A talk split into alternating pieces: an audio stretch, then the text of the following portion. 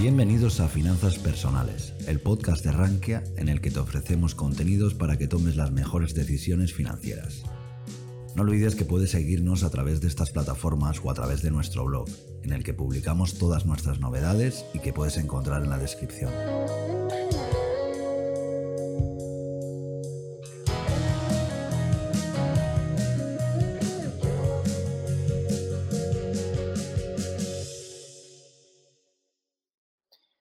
Buenas tardes, buenos días para los que nos siguen desde Latinoamérica y bienvenidos al consultorio de finanzas personales de Rankia. En este directo que estamos emitiendo por nuestro canal de Rankia YouTube y, Rankia Twitch y en conmemoración de que estamos muy, muy cerca y a punto de llegar a los 40.000 suscriptores en el canal de YouTube, os estaré respondiendo durante una hora todas vuestras dudas acerca de finanzas personales, fondos, acciones y todas las dudas que, tengáis y que nos vayan llegando eh, por el directo. ¿Cómo preguntar? Eh, dejar en el comentario en el, en el chat y yo los iré viendo y os iré contestando eh, mediante, lo, mediante vayan, vayan entrando. Muchísimas gracias primero y quería dedicarle un solo minuto a agradecer a todas las personas que desde que hace empezamos eh, dos meses a programar contenido más continuo y para, en mi opinión, de mayor calidad en nuestro canal de YouTube, se han sumado y, y, que espero que os esté gustando. Como sabéis, todos los domingos a las 6 intentamos eh, sacar un vídeo nuevo acerca de grandes inversores, acerca de fondos de inversión, acerca de eh, acciones o, por ejemplo, el caso de GameStop, eh, fuimos casi de los primeros en intentar explicar eh, qué estaba pasando y qué podía suceder y qué riesgos tenía, como lo que ha terminado sucediendo, que se acabara la, euforia. Y así que nada, estamos aquí en el consultorio. Si nos estás escuchando desde podcast, ya sabéis que podéis hacernos llegar vuestras preguntas a consultorio.rankia.com y cada vez que organicemos, cada cierto tiempo, este consultorio, daremos respuesta a vuestras preguntas. Muchísimas gracias también a todos aquellos que nos escriben, eh, pasado estos, estos webinarios de consultorio de finanzas, eh, para agradecernos eh, nuestra, nuestro tiempo y, nuestra ayuda y nos animan a, seguir haciendo más de estos podcasts. En lo que van llegando las preguntas, os voy a, mostrar, y es algo que me, han pedido mucho, que me han pedido mucho, es acerca de hablar de, la composición de la cartera de fondos. Entonces, primero que todo, no son recomendaciones de, inversión, eh, no es eh, eh, mi perfil, no es el perfil que puedes tener vosotros, os recomiendo siempre ir a un, asesor financiero, pero voy a hacer un poco de, como se dice ahora en el argot de Twitter, un poco de nudismo financiero y enseñar dónde estoy posicionado en mi cartera de fondos de inversión. Es una cartera creada desde hace más de año y medio, aunque ha ido variando y esta es la composición actual. Entonces, con, quería compartir con los que estéis hoy en directo eh, esta parte de la cartera de fondos y a partir de ahí os voy respondiendo vuestras dudas acerca de, eh, porque la cartera refleja un poco mi visión acerca del mercado y entonces eh, qué visión tengo para, esa, para que pueda ayudar. ¿Vale? Pues os muestro aquí, esto como podéis ver es un informe X-Ray de cartera que os muestra que, lo facilita Renta 4 Banco para, para, los usuarios españoles que tengan una cartera de Renta 4 y, lo que está haciendo esta, esta, esta, herramienta, que no es de Renta 4, sino es de Morningstar, y que hace unos años estaba disponible, pero ya no se encuentra disponible, excepto por un... Hay un usuario en el foro de Rankia que si le escribes te manda una plantilla que te saca un informe similar a este acerca de tus fondos, eh, eh, te hace un análisis, un diagnóstico de tu cartera de fondos. Eh, os voy a mostrar básicamente un poco la, composición que tengo de la cartera y, explicar por qué, ¿vale? Como veis, esto es muy interesante, la parte de las 10 mayores posiciones, porque te muestra, muchas veces muchos usuarios dicen, yo no tengo exposición a, esta compañía o tengo fondos que se protegen uno contra otro. Entonces, muchas veces eso nos lleva a falso engaño. Por ejemplo, hay muchos usuarios que dicen, yo no invierto en Tesla, ¿vale? Yo soy un inversor en indexados y luego si esta herramienta hiciera un análisis de su cartera de fondos, se daría cuenta que en el indexado del SP500 eh, llevaría una parte importante de Tesla y que aquí os aparecería que lleva una posición importante en Tesla. Y por tanto tienes posición a esta acción. Evidentemente tienes posición a miles de acciones más, pero tienes posición a Tesla en una cartera de indexados. Entonces no se puede decir no tengo exposición a determinada compañía en una cartera de, de indexados. Entonces, eh, Aquí lo que estáis viendo es una cartera de fondo, eh, una cartera donde tiene diversas eh, exposición a varios países, pero aquí está el resumen. ¿vale? Es una cartera con un peso del 12% en Estados Unidos, un 12% en Japón, un 11% en Rusia, un 7% en Brasil y así sucesivamente. Entonces, mi idea de la cartera era tener representado todo el espectro eh, de eh, países y sectores a nivel mundial, pero escogiendo yo los pesos y escogiendo yo la exposición que quiero a determinados países. Eh, evidentemente es una cartera que voy a gestionar de forma activa, no es una cartera de gestión pasiva, donde fácilmente yo siempre recomiendo intentar con que tengas el MSCI Wall y un porcentaje y otro porcentaje al MSCI emergentes y te crees un MSCI ACWI, pues tienes eh, seguramente más, eh, más papeletas para, para en un largo plazo eh, batir al 90% de las personas que intenten hacer esto que estoy intentando hacer yo. Y, pero bueno, a mí me motiva esto, me gusta el mundo de los fondos y hacerme esta cartera me obliga a descubrir nuevos fondos, a analizar. Y entonces es como un método para mí de, de aprender más de este sector y de, y de, y de, y de tener, como se dice, skin in the game, de decir, de de tocar. Muchas veces me preguntan por fondos, oye, ¿cómo creo una cartera? Y si yo no analizara los fondos, no podría, o, no tuviera una cartera de fondos, no me sentiría eh, eh, animado a decir, sí, pues este fondo tal o este fondo tal. Entonces, esta, aquí estoy mostrando mi cartera. Entonces, eh, como veis, es una cartera bastante diversificada en cuanto a países, pero la verdad que no son los países la base de la estructura de lo que yo quería tener en la cartera, sino regiones. Entonces, por ejemplo, eh, yo quería tener eh, exposición a Estados Unidos, pero menos que la que tienen los índices indexados. Y entonces la exposición a Estados Unidos eh, la tengo. Aquí os voy a mostrar, un segundo, os voy a mostrar los fondos que tengo para, para que veáis cómo por fondos, ¿vale? puedo, puedo tener la exposición que tenemos por regiones. Entonces, veréis, entonces, quiero, por ejemplo, tener exposición a value y cuando el, sobre todo fondos eh, Cobas cuando me lo encontré a, valor liquidativo de 50, el Cobas selección, para mí fue un no-brainer, es decir, eh, podía haber caído más, incluso cuando contraté, recuerdo que, siempre tengo la ley de Murphy de contrato un fondo y siempre me va a caer un poco, porque cazar suelos no, no se me da a mí lo mejor, pero tampoco es que no me interesa cazar suelos. Entonces, cuando Cobas selección se puso a 50, eh, le entré. Entré en, en, el, en Coba Selección y, no, es ahora mismo la mayor posición, no tanto porque yo le diera la mayor posición, sino porque la revalorización que ha tenido eh, el Coba Selección eh, ha hecho que, que estén en la parte alta de la cartera.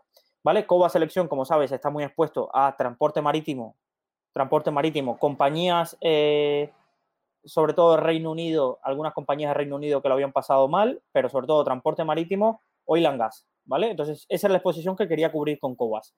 Luego, tengo aquí el Magallanes Europeo, que lo que estoy buscando es exposición a compañías value de corte eh, mediano y alto eh, de Europa, ¿vale? La típica cartera de Magallanes, de Signify, Carrefour, Renault, que son compañías que habían sufrido mucho, sobre todo estas dos últimas, sí, Carrefour y, y Renault, entre otras, porque Magallanes también es, no suelen tener 100 compañías, suele tener 30, 35, eh, pero no las suele tocar. Entonces, con Magallanes quería cubrir el segmento de Europa Value que lleva años bastante tocado. Eh, con Magallanes es un fondo que llevo hace el europeo hace dos años.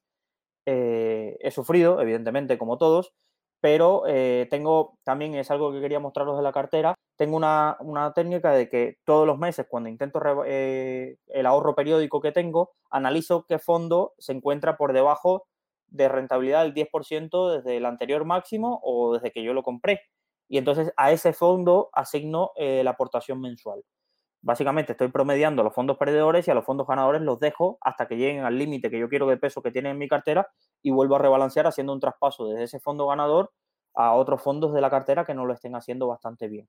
Esto con Magallanes ha hecho de que, de que me comí la caída, evidentemente, pero la recuperación eh, ha sido, me bajó el precio, el valor liquidativo medio y eh, ya está también en, en, beneficio. Vale, eh, ¿qué más tenemos por aquí? por ejemplo, soy muy fiel defensor de Latinoamérica como inversión en los próximos años, tanto por la fuerte depreciación que había tenido la moneda, todas las monedas latinoamericanas frente al euro y al dólar. Y, creo que, ahí es un punto donde, donde creo que, habrá buenas rentabilidades, pero con mucho riesgo. Estos, fueron, estos son fondos, eh, cuando hablo de regiones, para que nos entendamos, me gusta ir a fondos gestionados por personas, eh, grandes casas, pero que tengan equipos de análisis en la zona. ¿A qué me refiero? Eh, DWS, BlackRock, Fidelity y demás tienen grandes fondos siempre de todas las gestoras. Y yo lo que intento es buscar dentro de esas casas quién tiene un gestor eh, nativo. Por ejemplo, el gestor de este fondo está en Brasil, lleva 12 años con esta estrategia y, con buenos resultados. Es el único fondo 5 estrellas que tengo en Morningstar. Y eh, para los que me seguían un poco, yo tenía el fondo que estaba 100% en Brasil, que lo, gestionaba este mismo gestor. Eh, por modificar un poco el perfil de riesgo, me pasé a este fondo que también lo gestiona el mismo, el mismo gestor, pero que solo la exposición a Brasil ya baja al 50%. Del 100% baja al 50%.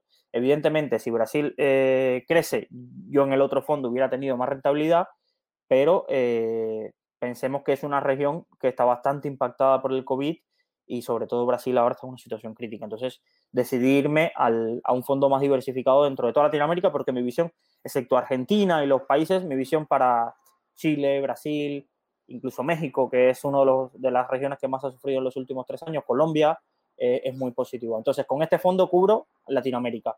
Luego, me fui a Japón. Eh, he estado leyendo en los últimos meses, he estado leyendo en los últimos meses eh, varios informes acerca de, de la infravaloración de las pequeñas compañías en Japón. Estuve buscando, hice una selección bastante grande, me salía un fondo de Janus Henderson, este de BNP y, otros fondos especializados en Japón con estrategias que lleven más de 10 años y con gestor local, con gestor japonés, gestor local, y, invertí en este fondo de BNP que, me gusta.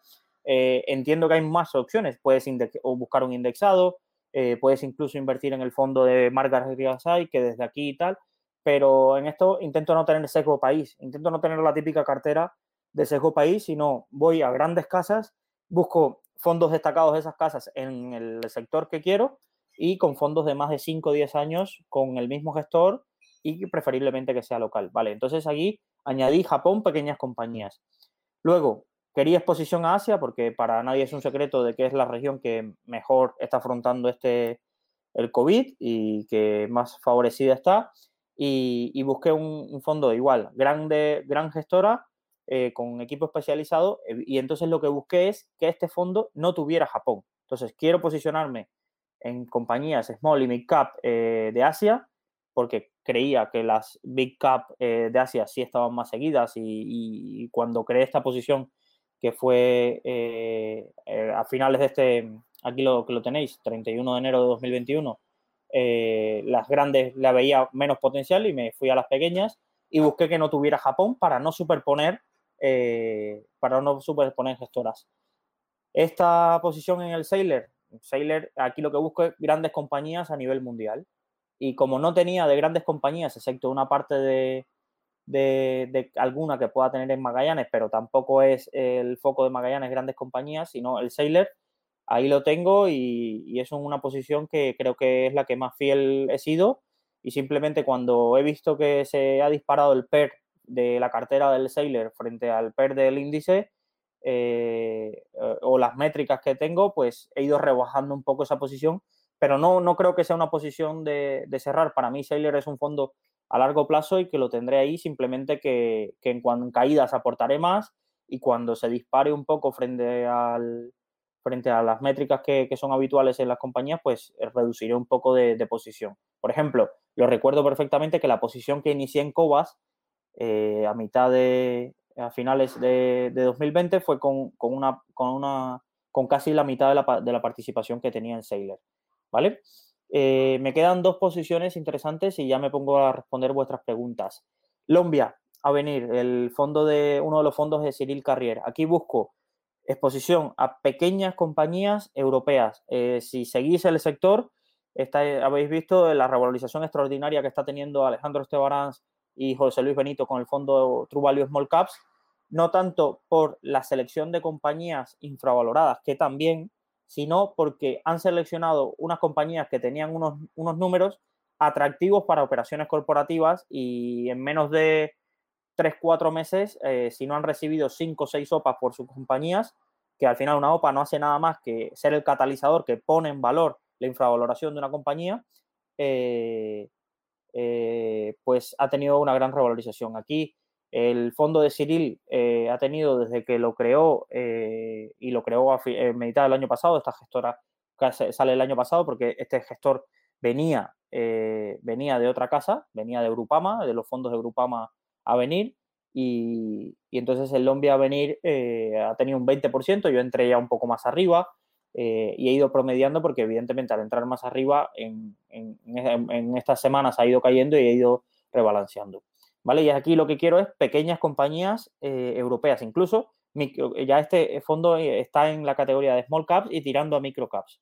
Vale, y me queda el Pictet Rusia. Vale, aquí es la exposición. Eh, todo el mundo a materias primas y demás puedes tener una exposición directa con un fondo directo como puede ser Cobas Valor pero hay otra posición muy interesante y la bolsa, Rusia, eh, la bolsa rusa, después de la caída del rublo de 2015 y demás, ha sido una de las que más ha recuperado, pero que sigue estando por detrás eh, del resto de índices porque está muy, muy expuesta a compañías eh, del sector de materias primas, las típicas Gazprom y demás, ¿vale? Entonces ha sido una región muy tocada y aquí, como no he encontrado un, fondo o de gestión activa eh, con exposición a Rusia y un track record relevante. Lo he buscado eh, y no he tenido suerte. He preguntado incluso, estuve consultando con Enrique Roca y, y me, me, había dado unos consejos, pero no lo vi tan claro de alguien que, de verdad supiera encontrar el valor en Rusia y me fui a un indexado. Ahí no tengo problema, me voy a un indexado.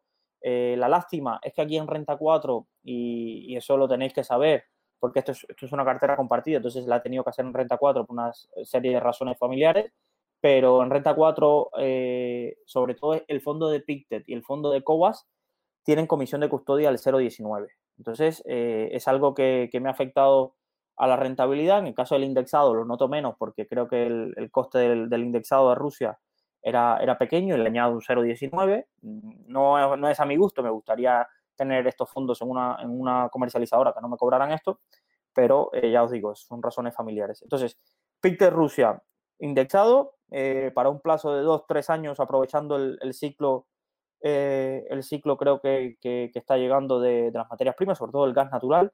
Y ahí Rusia, vamos, eh, cualquiera que conozca un poco el sector en Europa sabe que, es importante. Y, nada, eso, es un poco cómo he construido la cartera. Esta cartera, como veis, ronda, no, no, estoy engañando, incluso lo dije que lo iba a enseñar, ronda ahora mismo los 11.000 euros, partiendo de una base de aportación de 10.000 euros, es decir, en un año ha tenido una rentabilidad del 10%. Para mí, y algo muy importante eh, que lo aconsejo, las personas que quieran iniciarse, esto gráfico que está aquí, para mí es más, el más importante de una cartera, ¿vale? Y es la matriz de correlaciones, ¿vale? Eh, y lo estáis viendo. Esto para quien esté empezando y no, no lo entienda es qué relación o qué comportamiento han tenido en el tiempo eh, eh, los fondos. Entonces aquí veis los del fondos del 1 al 8 y aquí cómo se relacionan el 2 y el 1 y demás. Cuando mientras menos se acerque, mientras más se acerca al 1, más similares son los fondos. Y aunque tú creas que son fondos distintos, invierten en compañías distintas, si se comportan igual, para el objetivo de crear y de diversificar una cartera, no te valen. ¿Vale? Incluso, por ejemplo, eh, os voy a enseñar los fondos que más correlación tienen en mi cartera. Y no es de extrañar. El fondo de Cobas con el fondo de Magallanes. ¿Vale? El fondo de Cobas con el fondo de Magallanes tiene un 0,93 de correlación. Esto es decir, que a pesar de que no invierten en compañías iguales, seguramente están invirtiendo en sectores muy similares que se, que se han comportado que tienen una alta correlación. Entonces, ¿qué, esto me está indicando? De que si Cobas cae, eh, Magallanes también irá atrás. Y si Cobas sube, Magallanes también irá atrás. Entonces, por suerte, en el resto de la cartera, eh, en el resto de la cartera he logrado crear una composición con correlaciones tan bajas como 0.32, 0.48, 0.53 y, y, es algo que me ha permitido diversificar de tal manera que, por ejemplo, cuando el Sailor subía y yo sufría más en Magallanes, pues me ha compensado en la rentabilidad estructural de la cartera. O, por ejemplo, cuando Latinoamérica, que se ha recuperado un 50%, en el último, en el último semestre eh, subía, eh, eh, me compensaba las caídas que podía haber estado teniendo alrededor de noviembre en algunos fondos cuando se puso un poco nervioso el mercado en noviembre con, la recuperación. A partir de noviembre ya el value empezó a tirar y evidentemente con la composición que tiene de value ahora mismo esta cartera se nota el aumento. Vale, Luis, tienes ocho posiciones. ¿Te gustaría añadir algún fondo más? Y la verdad es que sí, ¿vale? Me gustaría tener 10 y no pasarme de 10 porque tampoco quiero nada, pero, pero como la cifra mágica de 10, me gustaría tener un fondo en la cartera. ¿Qué pasa? ¿A qué quiero tener exposición y qué creo que me falta en la cartera? Eh, renta fija por mi perfil de riesgo, tengo 29 años, no quiero estar en renta fija, no, ya eso descartado, porque sé que me pregunta, ¿quieres estar en renta fija? No. Quiero eh, añadir un fondo de pequeñas compañías británicas, ¿vale? Eh, lo peor y lo que me molesta es que he encontrado brillantes fondos ah, de, pequeñas compañías, pero no se comercializan en España. Y estoy esperando un poco a ver si en estos meses, que sé que hay mucha gestora británica que está viniendo a España a abrirse, abrirse cuenta, eh, eh, abrirse, abrirse cuenta, no, a distribuir sus fondos en España, eh, llegan los fondos de, Aberdeen y demás que estoy, esperando. De todas formas, si veo que en así aproximadamente un mes o algo no, hay disponible todavía estos productos, ni en, otras comercializadoras, ni en Renta 4, seguiré buscando. Si alguien tiene una recomendación, ya sabéis, escribirme a Luis Ángel Rankia. Luis, este fondo de pequeñas compañías británicas, échale un vistazo y, os lo agradeceré. Quiero añadir eso. Y me gustaría, eh, me gustaría tener una exposición también a eh, Europa, pero esta Europa, eh, como se dice, mercado frontera, ¿vale? Me gustaría tener un fondo ya sea indexado además de, de mercado fronteras como puede ser toda esta zona de República Checa, Polonia no es mercado frontera, pero Polonia, incluso si me está tanteando cada vez que escucho las noticias eh, en la prensa de la caída de la lira turca y demás, eh, buscar algo ahí, cazar algo ahí. pero ahí ya me da más miedo, entonces encontrar, ir a un fondo específico de Turquía, entonces quiero algún fondo que agrupe todas esas regiones. Creo que el crecimiento que, que está teniendo Polonia, República Checa, todas estas, que esas más olvidadas, regiones más olvidadas de Europa, pero con un crecimiento espectacular, eh, quiero tener exposición en la cartera. Entonces, eso es un poco lo que quiero. De España no llevo nada, no, veo, no veo gran gestores que estén aportando calidad dentro de, España. Incluso si veis las carteras ibéricas de todas las gestoras, es la que más palo se lleva, porque las reglas en España hay 150 compañías cotizadas. Si a un fondo tú lo obligas a tener 30 eh, compañías para cumplir los requisitos de diversificación, eh, le obligas a tener 20 muy buenas y 10 que ya no les gustan tanto, pero las tienen que tener. Y entonces eh, lo que te encuentras en las carteras ibéricas es carteras súper concentradas y con algunas ideas más que discutibles. Es decir, todos recuerdan el Coavit de Cobas o la exposición Maduro Felguera, pero es que tienen que tener 30, 30, 35 compañías, si no, no cumplen los requisitos de diversificación. Vale, y una vez eh, mostrada la cartera y demás, eh, os animo siempre a que aprendáis, eh, paséis por el foro de carteras de Rankianos 2021, donde yo hice esta exposición de la cartera y me dieron consejos. Ahí hay usuarios anónimos y otros no anónimos que, que uno comparte su cartera y siempre te dan consejos acerca de, oye, este fondo quizás lo cambies por otro o tal. Os recomiendo que paséis por ahí. me pongo y me dispongo a responder vuestras preguntas, tanto las que nos entran por YouTube como las que nos entran eh, por Twitch, ¿vale? Entonces, voy allá a responder vuestras preguntas. Vamos allá. Eh, saludos a Rigoberto, que ha tenido un problema con, las Afores y, esto, es un, esto es un problema común. Es decir, a Rigoberto, eh, Rigoberto, una Afore, para que no entienda y nos esté escuchando desde España, son parecidos a, las a, planes de pensiones que tenemos aquí, pero allí en México se, se denominan Afore. En el caso de Rigoberto, ha tenido la mala suerte de caer en una persona que parece que, le había dicho que le recuperaría el dinero de la FORE y no ha aparecido. Eh, Rigoberto, estos casos de estafadores pasan tanto en México como en España, como en muchos sitios. Entonces, lo que te recomiendo es que eh, si tienes los datos de esa persona, acude a la policía o acude al regulador porque tiene toda la pinta de ser un fraude. Siento que te haya pasado eso pero bueno, al menos eh, ya sabes que, es un fraude y ve y denuncia para que puedan dar con esa persona. Gustavo, ¿qué tipo de empresas serían menos afectadas en un escenario de inflación? Vale. Eh, esta pregunta se la está haciendo todo el mundo en el sector. ¿eh? Esta pregunta se la está haciendo todo el mundo en el sector.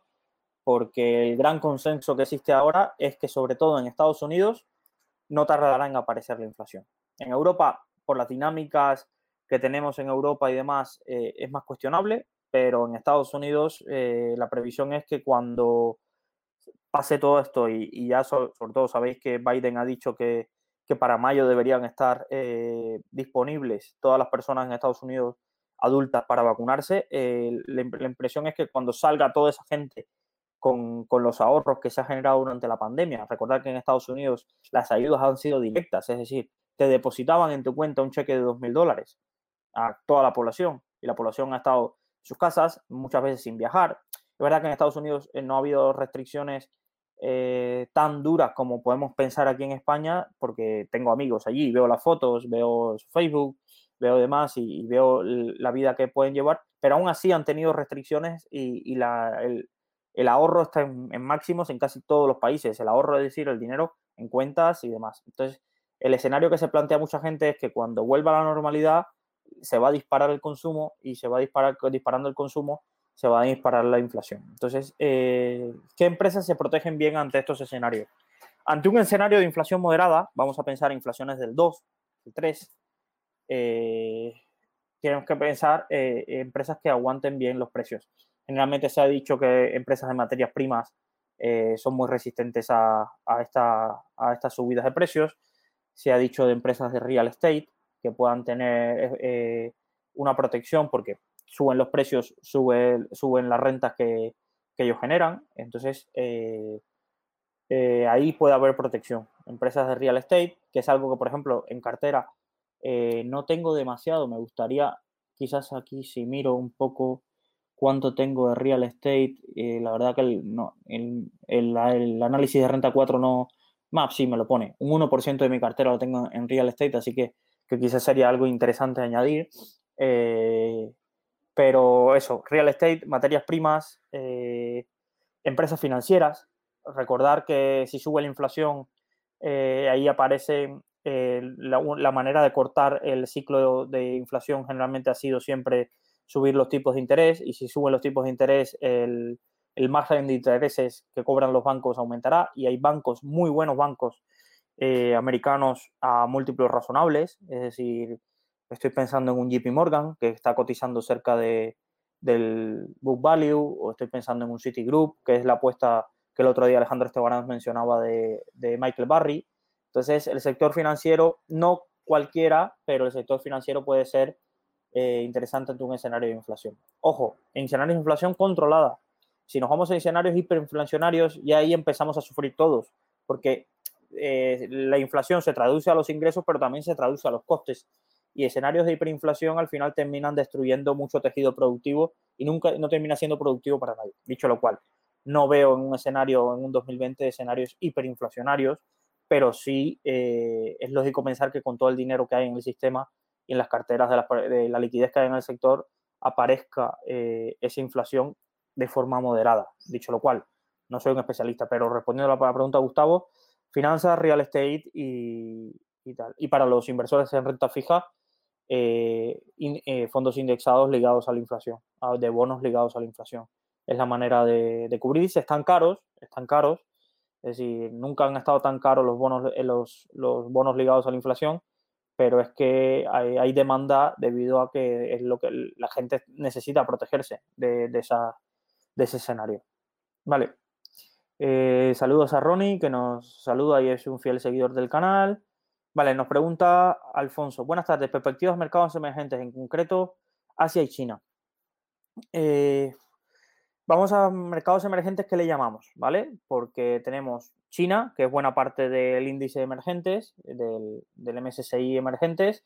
Tenemos Latinoamérica, también es un mercado emergente. Tenemos mercados emergentes europeos. Eh, para mí, la sensación eh, y la sensación, y como lo habéis visto en cartera, estoy expuesto bastante a este sector. Eh, no estoy expuesto tanto a los gigantes de esta de, de emergentes, sino creo que hay un ecosistema de pequeñas compañías que se están viendo favorecidas por el crecimiento y que están apareciendo y sobre todo que se están internacionalizando, ¿vale? Que, ya no son compañías eh, que venden en un solo país. Por ejemplo, veis muchas, los que seguís a, a Carlos, el CEO de, la SADA, que lo seguimos mucho en Twitter y demás, siempre generalmente presenta pequeñas compañías que, están eh, eh, invirtiendo en, que salen en de Filipinas y invierten en, y dan el salto e invierten en toda la región y, y, tal. Entonces yo soy muy positivo. Dicho lo cual, los emergentes tienen dos componentes que nunca hay que olvidar, es decir, el comportamiento de la divisa, que es muy, muy importante. Tú puedes acertar en el timing de una inversión que si la divisa local se desploma, eh, la, has liado en, ese sentido. Y eh, el comportamiento de las materias primas y la balanza de exportación y, importación. Por ejemplo, eh, subidas de precio de petróleo le puede favorecer a alguno de esos mercados, pero a otros no tanto. Eh, subidas de la inflación de determinadas materias primas agrícolas puede favorecer a países exportadores como puede ser Brasil, Colombia, Chile, pero, pero a otros que son importadores les puede, les puede tal. Es, es lo bonito del mercado que siempre hay factores de riesgo, pero, pero los emergentes, y lo han ido demostrando estos últimos meses, son los que están tirando un poco de, de rentabilidad sin estar tan caros, porque hay pues las big cap eh, americanas estaban tirando de rentabilidad, pero descontando unos múltiplos eh, que, asustan. Entonces, estas, eh, sobre todo, la semana próxima debe salir el informe de JP Morgan trimestral y os invito a, que veáis la valoración que tienen los emergentes comparados a su media histórica y están en línea y no tan sobrevalorados como, como algunos otros sectores como la renta variable eh, Big Cap eh, norteamericana, que sí está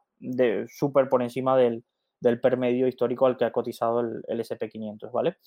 Entonces, eh, ahí tenemos esa exposición. También os digo, también os digo, Alfonso, y no quiero dar recomendaciones, los emergentes no son para todo el mundo.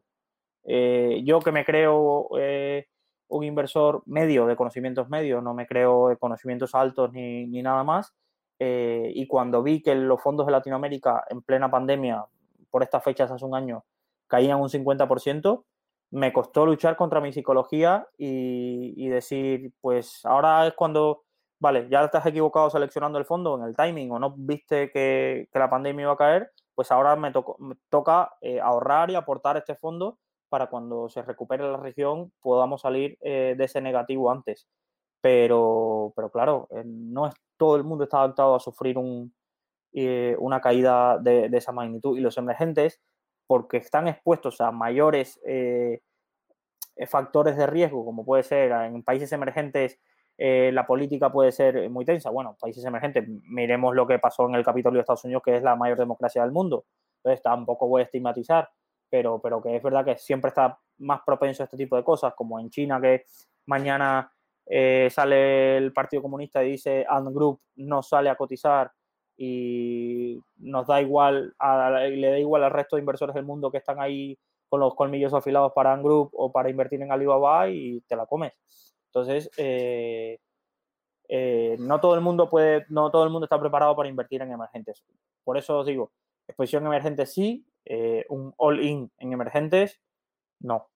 No, es decir, eh, exposiciones más allá del, del 15-20% que, que puedas tener en emergentes para una cartera media agresiva ya me parecen altas. Entonces, eh, lo vemos. Eh, como digo, lo, estoy diciendo aquí, veremos y a final de año iremos viendo durante el año en estos directos si he cambiado algo de la cartera y cómo me ha ido con, con los emergentes, pero, pero tiene, tiene buen sentido. Ya lo ves, tengo ahora mismo más de un 20% de la cartera en, Asia y a mí, sinceramente, me gusta. Creo que, se tiene que empezar a notar que, ha sido un país eh, que a pesar de restricciones locales ha mantenido su fuerza, que es el consumo y su producción, no como España. España, por ejemplo, voy a poner un ejemplo, España o cierta parte de Europa, yo hablo con, con compañeros que están en Francia, que están en Alemania y allí es que están encerrados en sus casas, está todo cerrado excepto lo no esencial. Es que muchas veces tenemos que mirar perspectiva, es decir, tomar perspectiva, es decir, yo hoy mismo vengo de, una región de la, costa valenciana y veo todo abierto y me da la sensación de que hemos vuelto a la normalidad, pero es que en Francia están encerrados en sus casas, en Alemania, en Holanda. Eh, entonces, eh, eh, la normalidad no ha vuelto. Está por llegar, estamos a punto ya de, salir de este, de este trauma, pero, pero en ciertas regiones es cierto que, no ha vuelto y eso lo tenemos que tener en cuenta en nuestras inversiones porque eso retrasará un poco las estimaciones de crecimiento de los países, es decir, con el tejido productivo en casa. Vale. Nos pregunta Ronnie, ¿qué analizar de un fondo de inversión para ver si es conveniente invertir? Esta es una pregunta complicada. Hay un post, Ronnie, que, te recomiendo que se llama Cómo seleccionar un fondo de inversión, que lo escribió Enrique Roca, que para mí es mi, mentor. Tengo la suerte de, aprender cada vez, cada vez que va Enrique a la oficina y estar una semana ahí, preguntarle. Tiene su carácter y demás, pero carácter y, hay que sacarle el jugo de la forma más adecuada, pero, pero Enrique Roca es un maestro en esto de, de seleccionar fondos de inversión y por eso podéis ver su cartera que le da, por lo menos a la mía le da 10 vueltas y sobre todo me descubre muchos fondos. Pero yo diría dos cosas. Primero, más allá de que seleccionar un fondo, tienes que seleccionar la estructura mental que tú quieres en tu cartera o cómo tú eres como inversor. Oye, yo lo que quiero es tener exposición diversificada y simplemente dedicarme a ahorrar y hacer aportaciones. Pues, eh, Ronnie, eh, tu fondo son fondos indexados de bajo coste y, y si te puedes crear una cartera automatizada con con un robo-advisor, no sé si en, Chile habrán llegado los robo-advisors, que, sé que no se escribe desde allí, pero si no, en, en un comercializador o en un banco que te creas una cartera de fondos indexados y simplemente te dedicas a aportar. Si por lo, por lo otro, es decir, estás en un sector o lo ves claro en un sector, te digo, eh, ponte 80% indexado y con el otro 20% de la cartera analiza. Entonces, yo lo que miro en un fondo de inversión es track record, gestor, y analizo muy bien qué llevan en cartera y analizo eh, bien un poco eh, el proceso, cómo lo hacen, eh, porque muchos fondos, sobre todo la diversificación que tienen, no me gusta ver fondos con un 10% en una compañía, los tengo, tengo algunos que tiene eso, pero sé que estoy expuesto a eso. Es decir, no me gusta el típico gestor que se en cabecilla en, una situación y todo va cayendo el fondo un 30% y él sigue con un 10% de una determinada compañía, como puede ser el, fondo de Waleski, el que se comió Wildcard, que era un gestor, pero se empecinó en Wildcard cuando todo el mundo le estaba diciendo que era una estafa. ese tipo de fondos no, me gusta. Y lo otro, las comisiones. Es decir, eh, los fondos bancarios generalmente, si tú vas a tu banco tradicional aquí en España, en Chile, donde sea, te van a colocar, si vas a Banco Itaú, te van a colocar fondos de Itaú y quizás de los cinco fondos que te coloquen de Itaú, haya uno bueno y los otros cuatro cobran una comisión elevadísima y, se dedican a, replicar al índice. Entonces, eh, intento, intento que el, pagar las comisiones, a mí no me importa, tengo fondos de gestión activa, pagar las comisiones, pero que, pero que sea por un trabajo que haya detrás y no por indexarte al índice, ¿vale? Entonces, yo luego esas cosas son las que miro y, sobre todo esta parte de correlación, qué correlación tiene y, demás. Entonces, eh, es un arte, es un arte seleccionar fondos de inversión. Eh, estamos preparando un cursillo con Enrique Roca y mi compañera Xiaoyin y donde estoy colaborando para verlo más en profundidad, de destripar un fondo de inversión, coger esto que hice yo ahora con una cartera, coger un fondo y analizar todos esos puntos que, tenemos. En cuanto lo tengamos, lo, lo comentaré por aquí, pero, pero eso, es un, es un arte. Seleccionar fondos es un arte y para el que no tenga tiempo, mejor indexarse y, se olvida. Y se dedica solo, solo a ahorrar. Vale. Eh, vale, Víctor nos pregunta, buenas tardes, ¿hay un fondo indexado que contenga criptomonedas? Víctor, interesante pregunta. Eh, sí lo hay. Sí lo hay, lo que eh, no fondo indexado.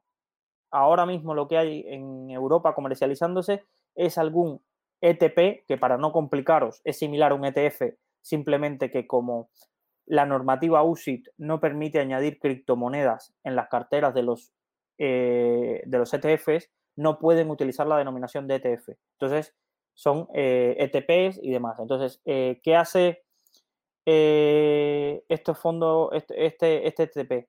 Invierte en compañías con exposición a criptomonedas. Fondo indexado con exposición directa, es decir, un ETF que, que tenga un 30% en Bitcoin, un 20% en Ethereum y demás, como tal, o fondo indexado no existe.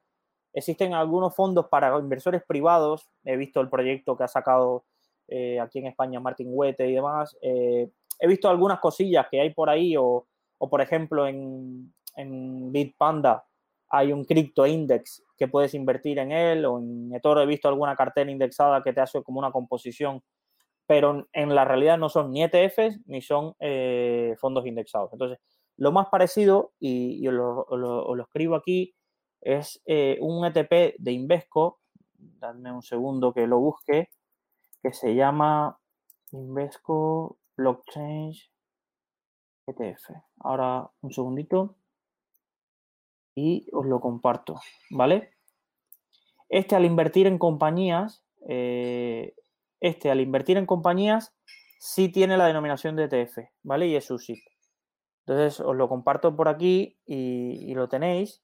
Eh, ese, es el primer producto y el que uno de los que más fondos está captando porque invierte en compañías como pueden ser eh, MicroStrategy, como puede ser eh, Argo Blockchain, todas estas compañías que están minando y que cotizan y, que, tienen exposición al sector y, para mí ese es bastante, bastante interesante, ¿vale? Pero ya te digo, fondo indexado será muy difícil verlo directamente en criptomonedas porque no es USIT y al no ser USIT eh, tendría muy difícil la comercialización y que inversores minoristas puedan invertir en y entonces a ninguna casa le interesa.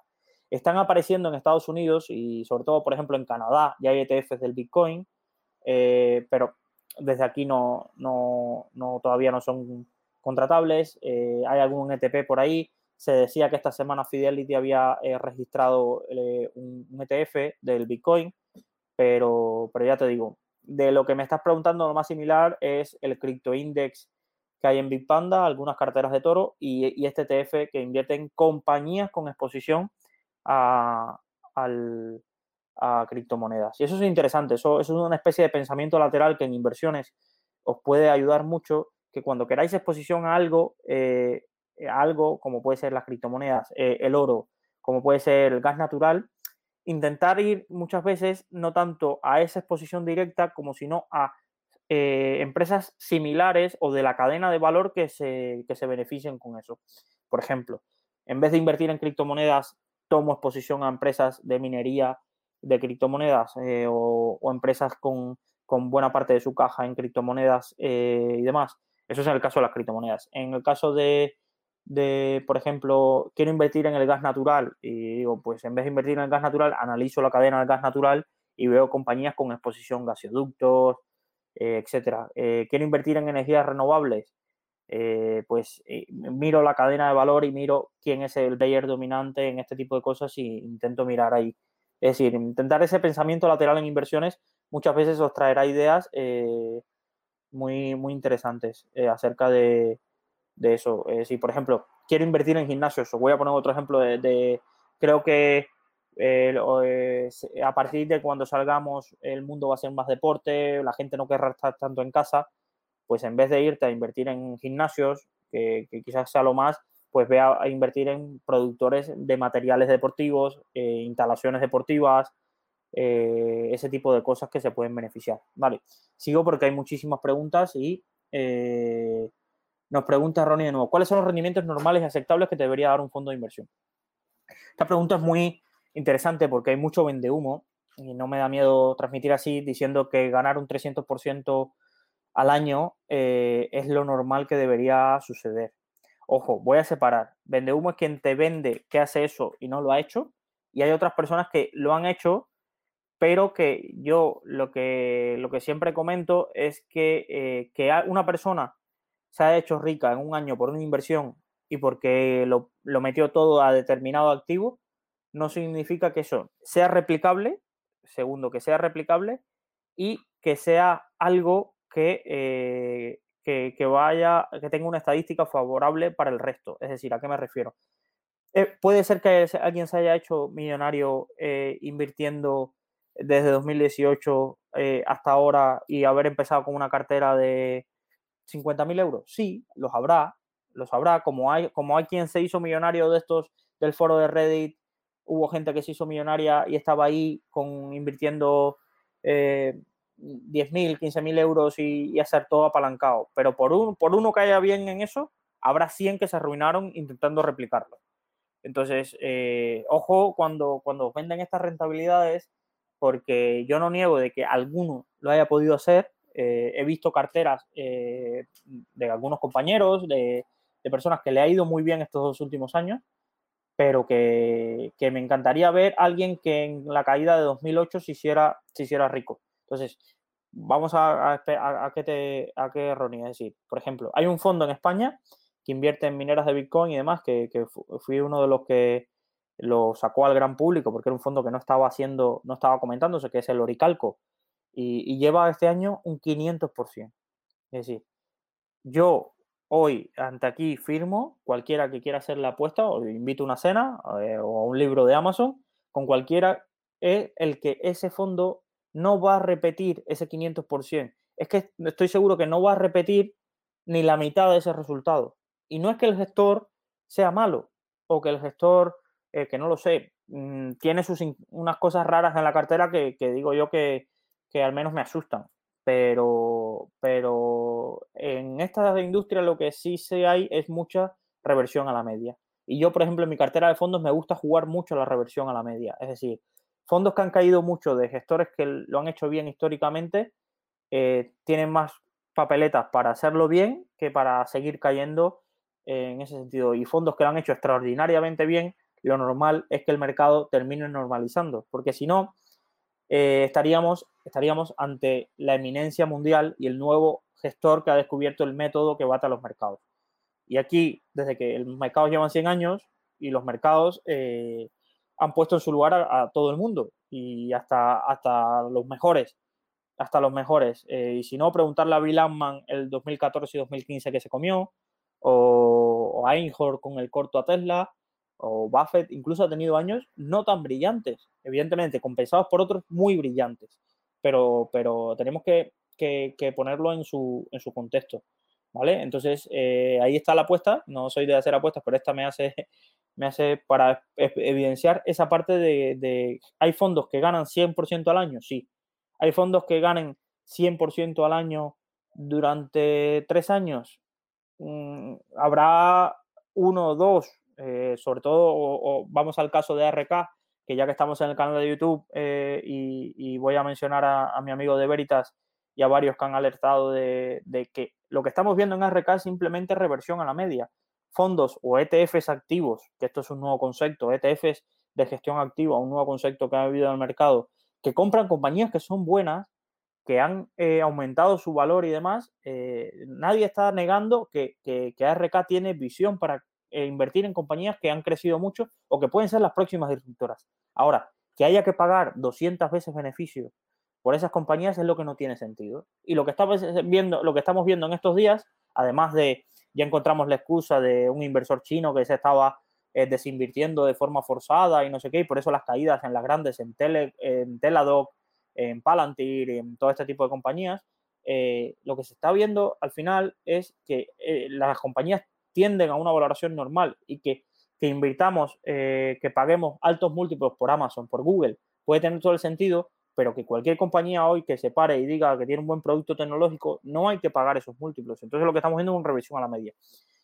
Y Ronnie, para terminar la pregunta que, me estoy yendo por las ramas, un buen fondo de inversión, eh, para mí lo esperable en una cartera de inversión es si das con los fondos adecuados a largo plazo puedas tener un rendimiento de, dependiendo del activo, si es de renta variable, entre un 8, un 12, eh, si, si va muy bien en renta fija eh, me iría más abajo, me iría, vamos, una cartera de renta fija que batiera la inflación y que te diera eh, dos, tres puntos por encima de la, inflación, me parece, me parece un buen fondo.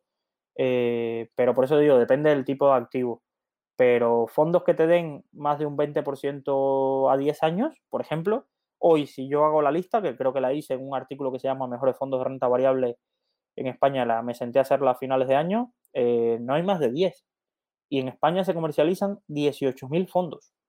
Es decir, de 18.000 fondos, en 10 años, en los últimos 10 años, que ha sido uno de los 10 años más alcistas que se recuerde de la bolsa históricamente, no hay más de 20 fondos con un más de un 20% al año. Entonces, que no se os engañen, que no os engañen.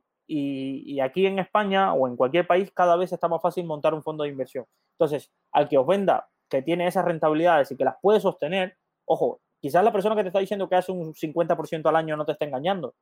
Es que lo ha hecho, pero que lo pueda sostener eh, eh, es muy difícil. Entonces, cada vez aquí es más fácil hacer un, hacer un fondo de inversión. Entonces, yo siempre cuando, cuando intento entro en estas discusiones le digo, montate un fondo. Si tan bueno eres, montate un fondo. Porque al final, cuando se monta un fondo, es cuando se caen las caretas de todos los vendehumos y de todos los que venden cursos, que vender cursos no es una práctica que a mí me parece mal. Si tú enseñas tu conocimiento está bien, pero lo que no me gusta es que el marketing del curso es con este curso vas a aprender a ganar un 50%. O con estas señales de trading vas a saber a, batir al mercado con no sé qué, porque tienes una probabilidad estadística tirando a negativa mientras más operes. Y esas son las prácticas de marketing que no me gusta. O, o yo me he comprado un Ferrari y tal, y generalmente el Ferrari sale de los ingresos del curso, o que lo tienes en renting y que nadie lo ve, y os animo a mirar cuando os vendan un curso, mirar, ir a la parte de abajo de la página y mirar de qué se hace responsable ese curso. Y generalmente la empresa se llama eh, Marketing no sé qué SL. Miras las cuentas en el registro mercantil y no factura ni para pagar la luz de su casa. Y no factura, pero como Instagram y lo aguanta todo, Instagram lo aguanta todo y sale por ahí Maxi Bonelli en Sierra Nevada eh, invirtiendo en un Ferrari a pesar de que en su propia página dice, esto es lo bueno, eh, en los vendehumos que un vendehumos que tiene en Instagram 300.000 seguidores, cuando vas a su web, en su propia web advierte, dice que la CNMV ha avisado que yo soy un chiringuito. Imagina cómo está el mercado de que hay gente comprando cursos de un tipo que se ha visto obligado para evitar un juicio, ponen en la CNMV, oye, la CNMV, en su web, la CNMV dice que yo no estoy autorizado para hacer esto. Y aún así, la rueda sigue girando. La rueda sigue girando. Entonces, eh, por ahí, yo creo que, por ejemplo, yo eh, en esta cartera de fondos, joder, eh, le he hecho un 10 al año y me, como digo yo, le daría gracias a, Dios, voy a decir, o, al, al market timing si puedo mantener en los próximos años ese rendimiento, ese rendimiento, pero, pero creo que, que más allá de, de un, en la parte de inversión en fondos es intentar evitar grandes catástrofes. Es decir, intentar evitar el típico fondo eh, del banco que te pasa 10 años en él, te cobra todos los años un 2% de comisión y tienes un 1% o caídas elevadísimas. Entonces, por ahí eh, iría. voy a avanzar. Eh, Francisco nos recomienda 40% Vanguard SP500. Perfecto, así cubrirías Estados Unidos. Pictet China Index 20%, Fidelity Global Technology 20%, AXA Framington Switzerland. Eh, la cartera de Francisco.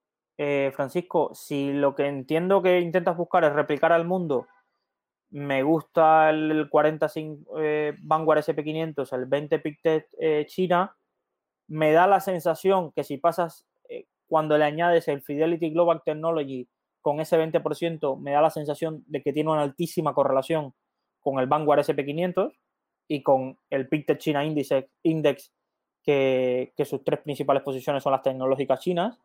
Entonces, eh, no le acabo de ver ese encaje ahí, por, sobre todo por no duplicar, por mi filosofía no duplicar. No digo que esté mal, ¿eh? No digo que esté mal, porque sobre todo si llevas hace tiempo el Fidelity Global Technology, le habrás hecho la ola de lo bien que lo ha hecho. Porque ha ido bien, pero esto también hay que pensarlo cuando no irá tan bien, cómo va a ser la, duplicidad de la caída. Y, me gusta mucho el de Suiza. Me gusta mucho el de Suiza y, y ahí es verdad que nunca he tenido la, el, tiempo para, bueno, tiempo he tenido, pero, pero no, no me he puesto a, mirarlo con detenimiento y sé que, que, algunos de, de, otro portal eh, siempre hablan del fondo de pequeñas compañías eh, suizo o indexarse a ese fondo, eh, un fondo indexado de pequeñas compañías suizo y me parece interesante. Creo que, que sobre todo para añadirle una parte más conservadora de renta variable con compañías de calidad suiza, eh, añadir Suiza tiene, tiene mucho sentido en la cartera. Incluso diría que en la cartera de fondos no llevo nada de Suiza y sería otra de las cosas a analizar.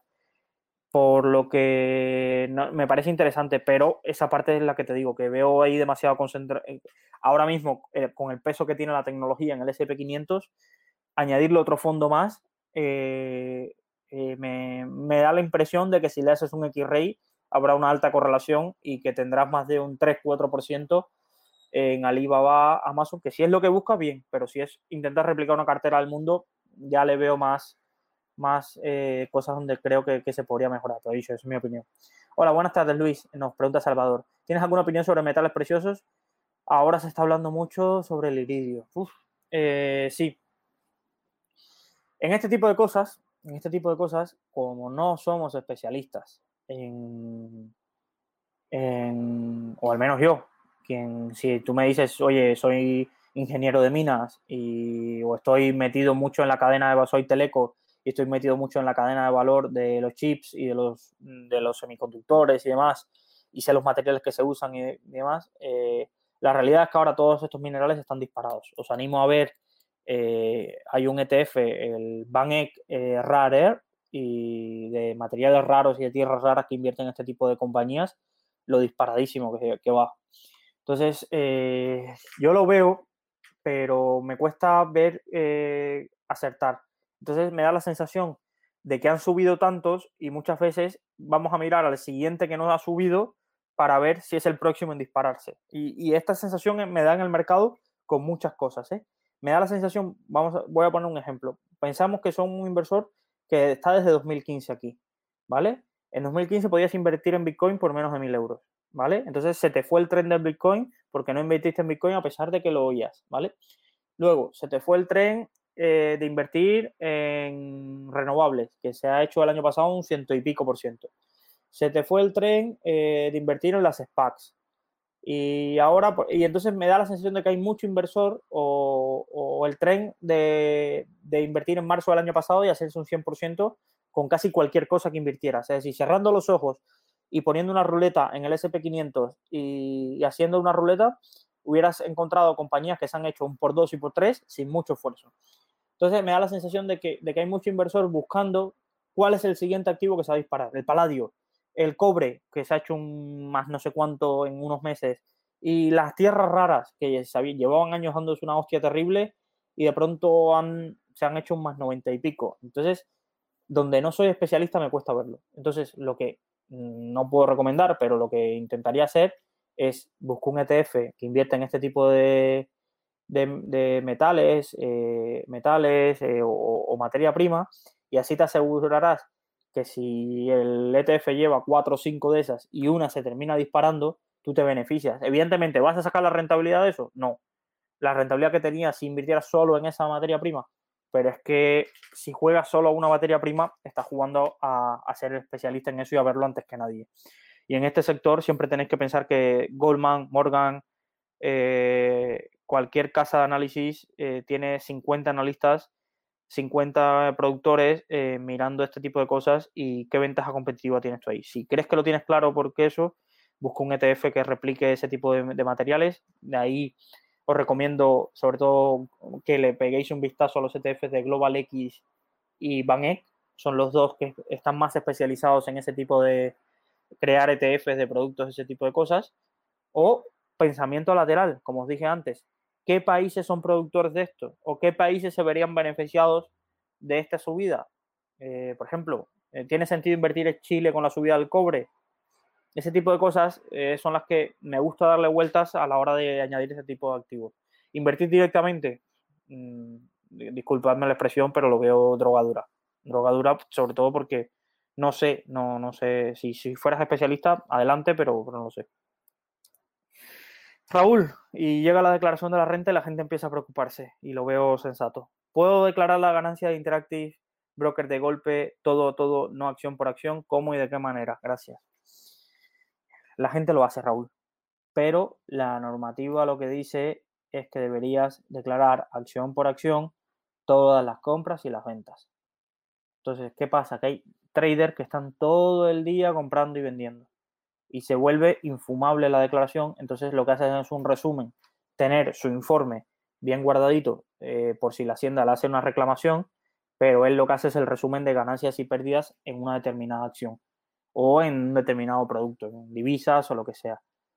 La gente lo hace, mm, no te, no, no te puede sorprender si lo haces y te llega una declaración de Hacienda, sobre todo con brokers extranjeros, que Hacienda no tiene esa información. Hacienda la puede requerir, ¿vale? Esto es importante, ¿vale? Cuando se dice que de Giro Interactive no informan Hacienda, no es del todo cierto. Ellos no están conectados como los brokers nacionales, que están conectados directamente con Hacienda y, ah, e, y cuando tú levantas el borrador, te sale ahí toda la información que tú has hecho y no tienes que hacer nada. Pero si Hacienda les hace un requerimiento mm, de giro, de giro, dime qué ganancias y pérdidas ha tenido Luis y en qué ha invertido y no sé qué, pues ellos están en la obligación de entregarlo. Entonces, eh, entonces lo que puede pasar aquí es que si eh, Hacienda no se fía del informe que tú has presentado de Interactive Broker, te puede requerir, oye, preséntame la documentación que demuestre esto, la carga de la prueba la tienes tú, y él llamará a Interactive Broker para cotejar los datos. Se puede hacer, lo hace mucho, conozco que mucha gente que delega en asesores, los asesores al final lo que hacen es ganancia pérdida y, adjuntan eh, documentos eh, con el informe anual del broker, pero, pero ahí la normativa lo que dice es que tienes que ir uno por uno. ¿eh? ¿Vale? vale. Ronnie nos pregunta, ¿qué diferencias se observan en los fondos que mencionas BNP Sailor, incluso que quizás que conozcas el fondo Beca Finance, que debo analizar para optar por invertir alguno de estos fondos? Vale, lo que, lo que os digo, es decir, intenta, eh, Ronnie, mirar eh, qué activos quieren tener en cartera. Eh, yo lo que suelo hacer es cuando quiero añadir un activo, por ejemplo, renta variable europea, analizar, hacer un screening con las herramientas que hay de screening, ya sea Morningstar, ya sea eh, Inversis, ya sea alguno de esos screeners que fondos, la web de qué fondos, hago unos screeners, me quedo con 4 o 5 y ahí le dedico más tiempo un poco a analizar el gestor y demás. Pero para mí lo importante es qué tipos de activos quieres cubrir en cartera con los fondos, ¿vale? Y no, no me voy a alargar un poco ahí, pero, pero a partir de ahí ya puedes analizar y, y esto es interesante y es algo que la gente no piensa, ¿vale? El peor fondo de un activo ganador a largo plazo seguramente ganará más que el mejor fondo de un activo perdedor. Voy a poner un ejemplo. El peor fondo que invirtiera en renovables o en energía limpia en los últimos tres años, seguramente le ha sacado el doble de rentabilidad al mejor fondo que invirtiera en petróleo y materias primas. es, ¿Es mejor el peor fondo de renovables que el mejor fondo de materias primas? No pero en los activos, los fondos al final invierten en compañías y las compañías tienen ciclos. Los sectores, las materias primas tienen ciclos y eso hay que entenderlo. Entonces, esto es algo que la gente eh, se obsesiona muchas veces por quiero encontrar el mejor fondo que invierte en China. Y no es así. Lo que tienes que intentar es descifrar es si es el momento o si China debería ocupar un porcentaje ahí. Luego, si escoges el mejor eh, o, das la suerte que encuentras el mejor, felicidades. Pero seguramente si encuentras el tercero, el cuarto, que eso no lo vas a saber a priori, lo vas a saber luego a posteriori, también tendrás una rentabilidad aceptable. También tendrás una rentabilidad aceptable. Y si no encuentras fondos y si no tienes y te vas al ETF de esa categoría, tendrás seguramente en el 95% de los casos mayor rentabilidad y no te vas a haber tenido que comer la cabeza con, uy, qué fondo añado aquí, ¿vale? Eh, Jade nos pregunta, ¿con cuánto dinero podríamos empezar a invertir para una persona de a pie y qué necesitaría para ello? Si quieres invertir eh, por tu cuenta, es decir, tú seleccionar las acciones y los fondos, eh, pues yo creo que para que no te coman las comisiones, mm, más de 5.000 euros deberías tener, ¿vale? ay, Luis, es que no tengo 5.000 euros. Ahorra, no pasa nada, nadie te obliga a invertir.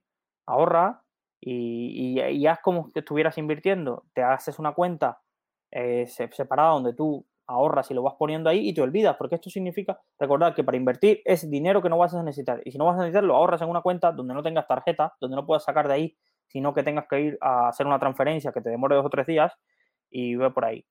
Eh, para tener una buena cartera de fondos, pues lo mismo, de 5.000 para arriba. Si quieres simplemente empezar a ahorrar y tener una cartera diversificada, pues ya los RoboAdvisor con 1.000 euros, con 3.000 euros, se puede empezar, incluso algunos con menos. Entonces, hay alternativas dependiendo de lo que tú quieras. Lo que sí te digo, porfa, no empieces con 200 euros y te crees una cartera de 10 acciones con 40, eh, con 20 euros cada una, porque las comisiones te van a matar, te van a matar, ¿vale? Eh, nos pregunta, ¿qué se debe tomar en cuenta para escoger un buen broker? Eh, de esto tengo un artículo, eh, Ronnie, eh, te invito a, leerlo, que se llama ¿Cuál broker elegir según mi estilo de inversión? Si lo buscas en Google, lo vas a encontrar enseguida, pero para mí tienen que tener tres factores y te los explico rápido. Primero, que en los activos que tú vas a invertir le ofrezca unas comisiones razonables, ¿vale? Eso para mí es fundamental.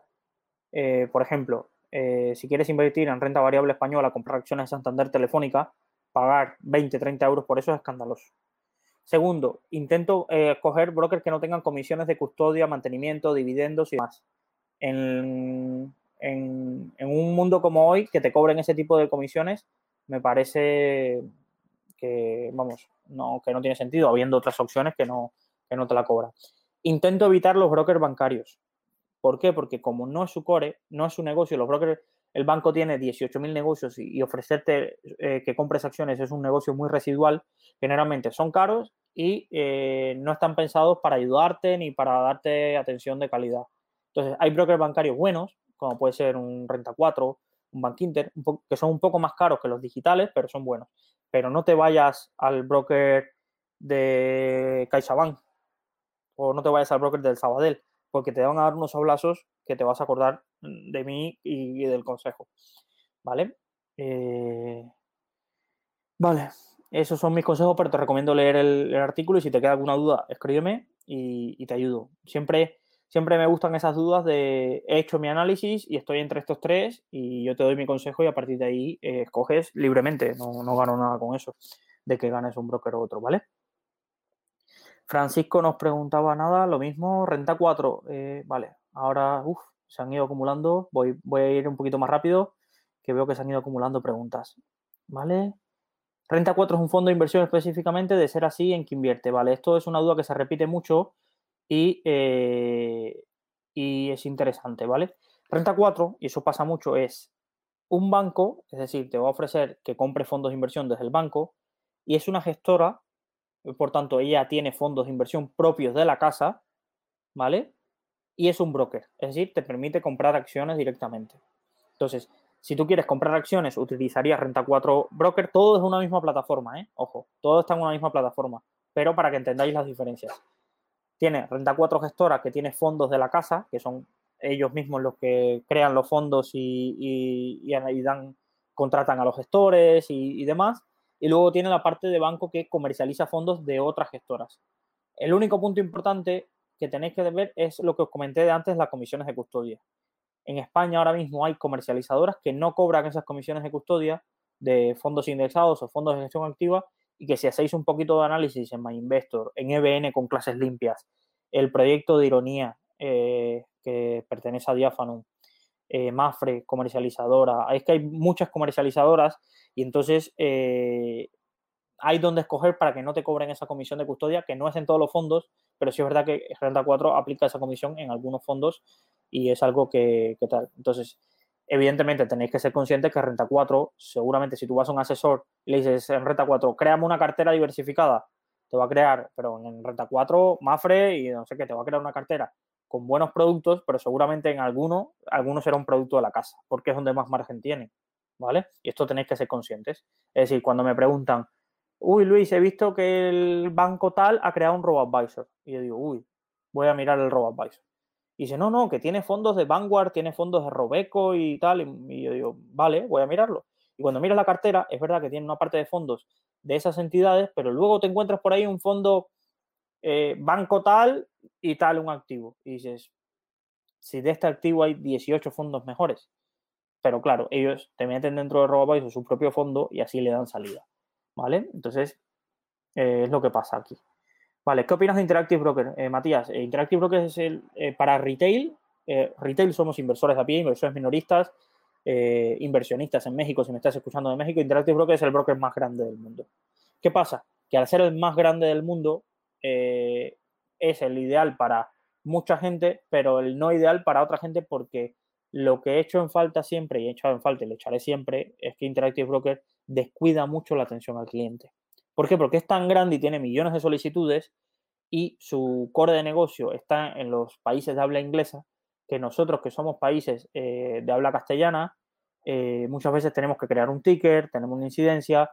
Conozco mucha gente que en los traspasos de cartera de un broker a Interactive Broker ha tenido problemas. Con lo del Brexit se ha tenido que mudar y hacer la migración unos clientes a Luxemburgo, otros a Irlanda.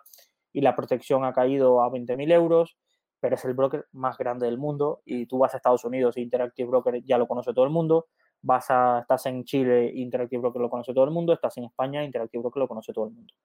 ¿Qué pasa?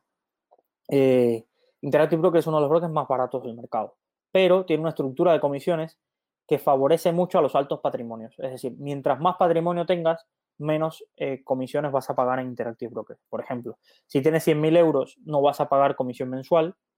Si tienes poco capital, eh, Interactive Broker cobra 10 euros, 10 dólares de comisión mensual que se descuentan de las comisiones que operes. Entonces, por ejemplo, piensa, te voy a poner un ejemplo, tú tienes 10.000 euros y quieres invertir en Amazon.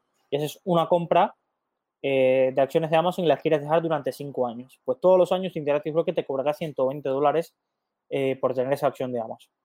Tienes 100.000 euros y compras esa acción de Amazon y la dejas 20 años, Interactive Broker no te, no te cobrará nada.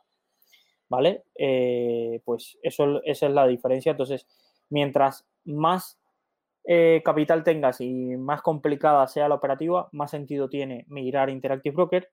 Migrar a Interactive Broker te va a generar que la atención al cliente para mí se resienta y que también tengas que presentar, si estás en España, el modelo 720 y el modelo de 6 si pasa a los 50.000 euros, pero, pero es el más grande del mundo. Entonces, eh, en los más grandes del mundo, todos eh, no puedo desaconsejar Interactive Broker.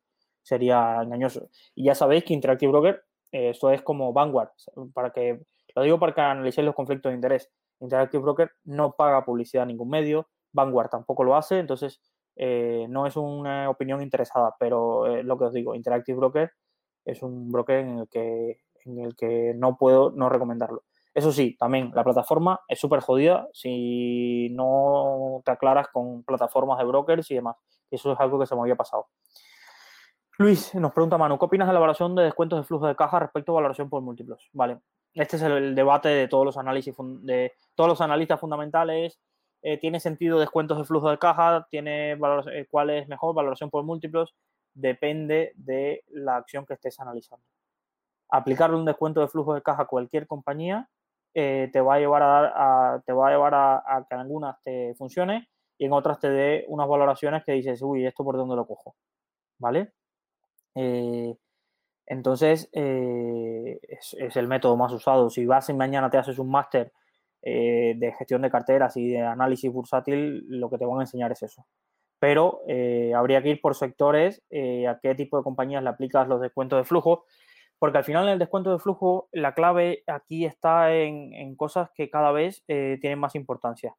Eh, ¿qué, tasa ¿qué tasa implícita de qué WAC le aplicas? Me estoy complicando, pero, pero Manu, si me, entiende, eh, ¿qué WAC le aplicas a los negocios? El que te da Damodaran en su valoración que saca cada tres meses, eh, ¿qué peso le das a los intangibles en el descuento de flujos y demás?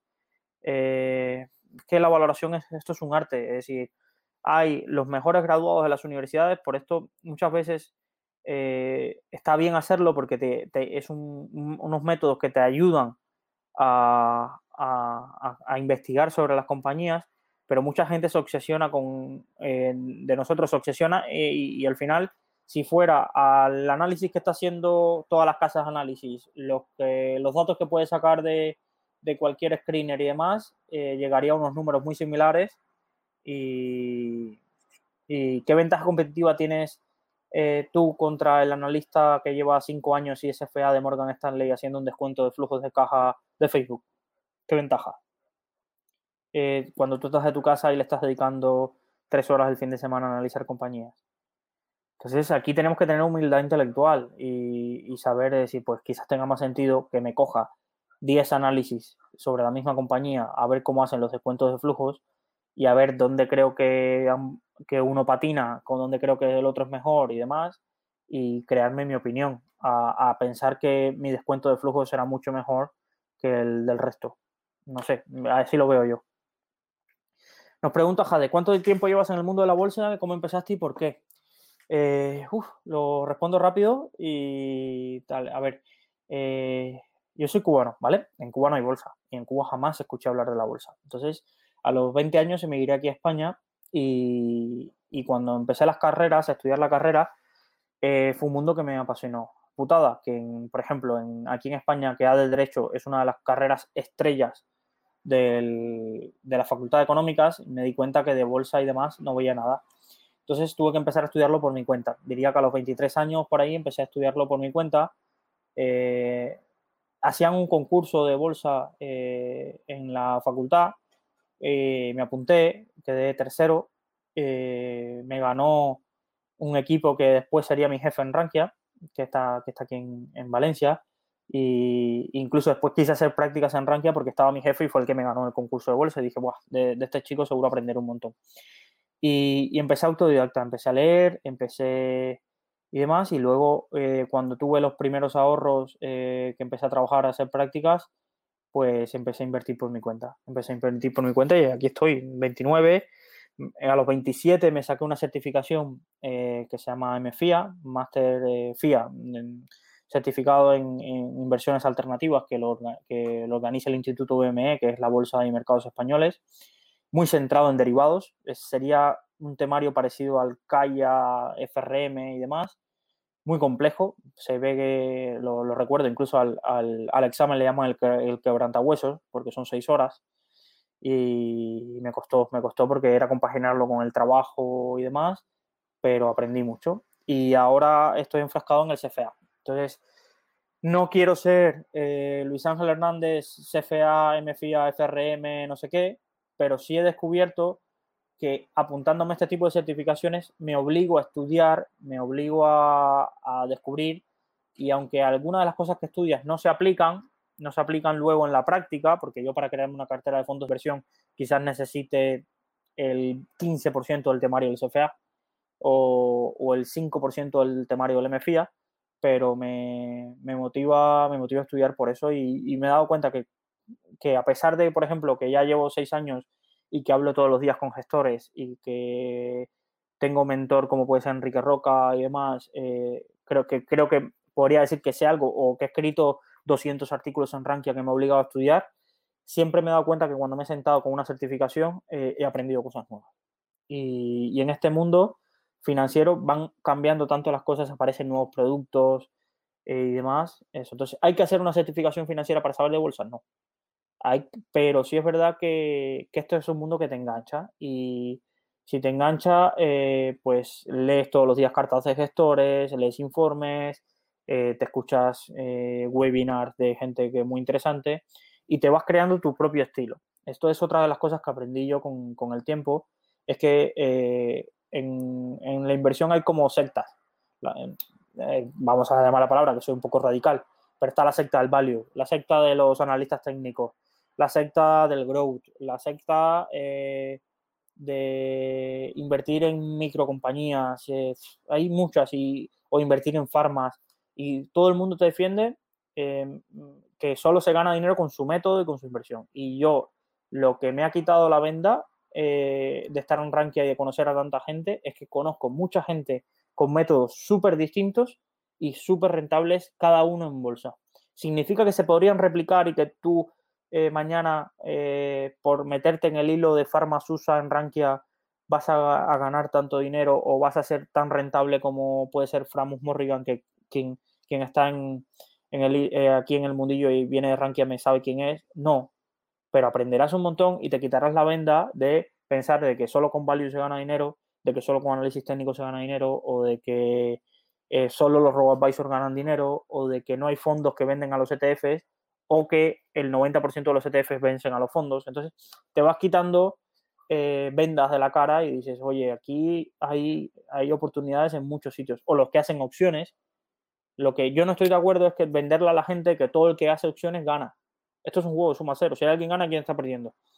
Eh, pero decir que nadie gana dinero con opciones y que solo se gana dinero con value es mentira. Hay gente que gana dinero con opciones y hay gente muy buena operando con opciones y operando ineficiencias en opciones. Entonces, me he quitado esa, venda y, he sido más capaz de ver de que es un mundo tan amplio donde, donde todos los días aprendes algo nuevo. Yo, animo, animo a la gente, pero ojo, de nada vale que sepas metodológicamente invertir si no te has puesto y has sufrido tus sesgos. De catedráticos invirtiendo en Telefónica y Santander está lleno España. ¿Por qué? Y de catedráticos hablándote de descuentos de flujo, de no sé cuántas eh, análisis de Dupont, del ROE y no sé qué, está lleno las facultades en España. Y luego le dices, ¿y tú en qué inviertes? ¿Y tú en qué estás invertido? ¿En tú qué haces? No, mm, yo es que no invierto, yo tengo tres pisos y ya está. Y ¿cómo? No lo puedes entender. Es como, es como decirle a un médico que tenga eh, hábitos de vida mm, o un nutricionista que pese 200 kilos. Es que, es así, es que es así, eh, de, de, ilógico. Pero, pero bueno, mm, lo digo porque, porque seáis conscientes de que esto es un mundo donde tendréis que tirar más por vuestra cuenta y también ponerlo en práctica. Y cuanto antes, mejor. Cuanto antes, mejor. Oye, que empiezo con 500 euros y estoy en un RoboAdvisor y después me va picando el gusanillo. Por suerte, los libros de bolsa, el 90%, son entretenidos porque son casos de éxito. Son cosas así y que si empiezas con esos libros te engancha. No son tratados de la filosofía y demás. Algunos sí. No, no empieces por, por libros de Soros, sino empieza por libros de Peter Lynch o cosas así, pero te van enganchando porque, porque generalmente son historias de éxito y que te humanizan esto de la inversión, porque hay mucho mito de, esto solo para eh, frikis de más de 150 de coeficiente intelectual. Y hay gente que simplemente con un poco de sentido común y con un, método, el suyo, el que saben y demás, pues, pues ganan dinero, ganan dinero. Entonces, eh, no, no hay que aquí tener complejos a la hora de invertir y todo el mundo empezó de cero todo el mundo empezó de cero. Y, además me hace, es, bonito verlo como gente que un día entró al foro de Rankia hace cuatro años haciendo una pregunta que a ti te parecía tonta, que cualquiera, hoy te da diez vueltas porque en cuatro años se ha puesto a estudiar, se ha apasionado y te puede hacer eh, los análisis más currados de una compañía. Porque esto es así y lo he visto yo. Gente que empezó preguntando en Rankia de qué es un fondo de inversión y ahora ves y mira su cartera de fondos y ves cómo te lo explica y demás, pero le ha dedicado mucho tiempo. Y, es, esto sí es verdad, no voy a engañar a nadie, esto hay que dedicarle tiempo. ¿Vale? Vamos allá. Eh, ¿Qué indicadores eh, usas para saber si la gente está ahorrando o no? Nos pregunta de Troxer. Eh, mira, esto en la FED, tú escribes M1 o en el Banco de España, estadística de ahorro, Banco de España de las familias españolas, y todos los meses te sacan el gráfico y cómo, cómo están cómo está la estadística de dinero que hay en depósitos, dinero que hay en fondos, dinero que hay invertido en bolsa y demás. Eh, es solo siempre poner la coletilla en Google, lo que quieras buscar, ahorro de las familias españolas, PDF, eh, Banco de España. Y el 2021, si le pones al lado, Google es más inteligente y te, te avisa de, vale, te está buscando el dato. En la FED también hay una estadística que te pone todo el y demás. Entonces luego tendrías que saber la diferencia entre lo que es M1, M2 y M3, que son las magnitudes para hablar de, del dinero en circulación y, entonces ya ahí ver que M1 es el dinero que está en las cuentas menos de 100.000 euros, por ejemplo, cosas así, ¿vale? Y ahí lo puedes ver. Nicole, eh, estaba haciendo tarea de economía y termina aquí. Me parece bastante interesante el tema. Gracias, Nicole, por seguirnos. Espero que, te haya servido interesante y nada, y que la tarea esté hecha. Eh, bueno, aquí tenemos a alguien que, está sufriendo con, con López Obrador no, no, no conozco la realidad eh, mexicana, pero, pero nada. Eh, no hay mal, como lo digo yo y es un cubano, no hay mal que dure 100 años ni pueblo que lo resista. Así que ánimo y, seguro mirar fuera y mirar inversiones y sobre todo intentar, intentar ahorrar. Una pregunta para Luis y para los que estáis en el chat. ¿Qué carrera debería estudiar sobre el mundo de la bolsa e inversiones? Eh, carrera. yo creo que, que, que, cualquiera de economías te hará adentrarte algo en los conocimientos básicos de matemática financiera, al menos, y de algunos de conocimientos de macroeconomía y de microeconomía, pero no es tan pensada la universidad para que aprendas de bolsa. Entonces, ya lo dije antes, empieza ahí, pero buena parte será autodidacta, leer, leer, leer y, y apuntarte a, a, extracurriculares o cosas así que haya de, de bolsa e inversiones. Por suerte cada vez hay más programas formativos por ahí online y apuntarte a esas cosas porque en la universidad no hay una carrera que salgas y el que te lo diga falso y que conozco las universidades españolas, no hay una universidad española que, salgas aprendiendo de bolsa. No hay. No hay. Consejos para empezar armando una cartera desde cero. Pues lo que te digo, eh, Ronnie, empieza primero por ahorrar, crearte una cartera diversificada y luego sumérgete, empieza a leer y empieza con un 5% de la cartera añadir determinadas cositas. Eh, no te recomendaría sobre operar, pero empieza por ahí. Empieza por ahí y lo vamos viendo. Nos preguntan, ¿es bueno iniciar una pyme? Eh, claro, es que es bueno iniciar una pyme. Eh, si tienes una idea de negocio y adelante, emprender eh, siempre será una buena idea, aunque, aunque luego fracases. Mientras que el fracaso no sea que te lleve a la ruina y pierdas todo tu patrimonio, siempre es un, para mí yo animo siempre emprender. valoro mucho, incluso trabajo en una empresa que fueron dos emprendedores quienes la crearon y valoro mucho empresarialmente el ánimo de, empezar un proyecto desde cero, ¿vale? Y, al final, eh, siempre lo, importante aquí es que financieramente y económicamente tenga sentido. De buenas ideas eh, que terminan siendo deudas insalvables, está lleno el mundo. Entonces, eh, tirar los números, que tenga sentido y a partir de ahí no hay nada más grande que... Es difícil competir contra alguien motivado. Entonces, y una buena idea. Entonces, si tienes una buena idea y estás dispuesto a, tirarle horas y demás, adelante. Mira, Rankia, eh, te voy a poner el ejemplo. Rankia durante sus siete primeros años, pues seguramente eh, a los emprendedores, si escucháis el podcast de, los fundadores de Rankia, eh, tendrían más incentivos a cerrar el portal que a abrirlo. Y, ahora que después de 18 años somos 50 trabajadores, 50 familias que tenemos un ingreso gracias a Rankia pero hace 7, 8 años eh, o hace 10 años, quizás era la idea que aunque se despertaban los fundadores era más eh, cerrar la web porque no, veía que, acabara de despegar que, seguirla, pero es que en esto muchas veces hace falta tiempo y hace falta que la buena idea también tenga vientos de cola eh, favorables. Vale. Vale, ¿qué clase de fondos recomienda? Nos pregunta Carlos Llanera. ¿En euros, en dólares, en divisa cubierta, cliente con moneda en euros? Depende del largo plazo. Eh, Carlos, aquí no, eh, no, digo, no me gusta asesorar. Yo los míos los tengo en, euros y, no los tengo, dependiendo, no, no, cubro moneda, pero porque intento ir a largo plazo. Eh, de esto, hay un libro, no sé si tienes acceso a Kindle Unlimited, donde académicamente se analiza el problema de si cubrir divisa o no, eh, tanto en renta variable como en renta fija, que es el libro de Unai Ansejo, el fundador y, CEO de Indexa. Él tiene un libro y le dedica solo un capítulo a cómo ellos hicieron el análisis acerca de si cubrir divisa o no en, en sus fondos, en los fondos indexados. Porque el fondo indexado muchas veces tiene la variante de puedes cubrir divisa o no. Y, yo recomiendo la lectura de ese libro. para los que tengan Kindle Unlimited es gratis y si no, el Kindle vale poquísimo, no, no sobrepasa los 10 euros. Y ahí hacen un análisis que te va a ayudar más que la respuesta que yo te pueda dar. Yo te he mostrado que, los tengo en euros y sin cubrir, pero, pero si quieres académicamente toda la, discusión y después tomar tu decisión, te recomiendo que leas ese libro y el capítulo que le dedica Unai a, a eso.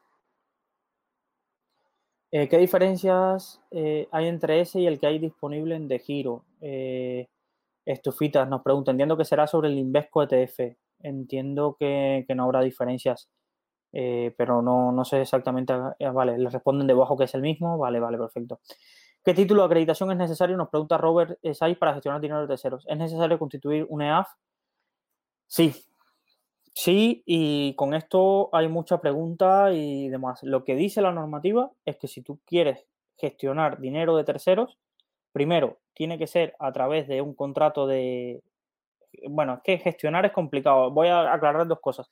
Gestionar y asesorar, ¿vale?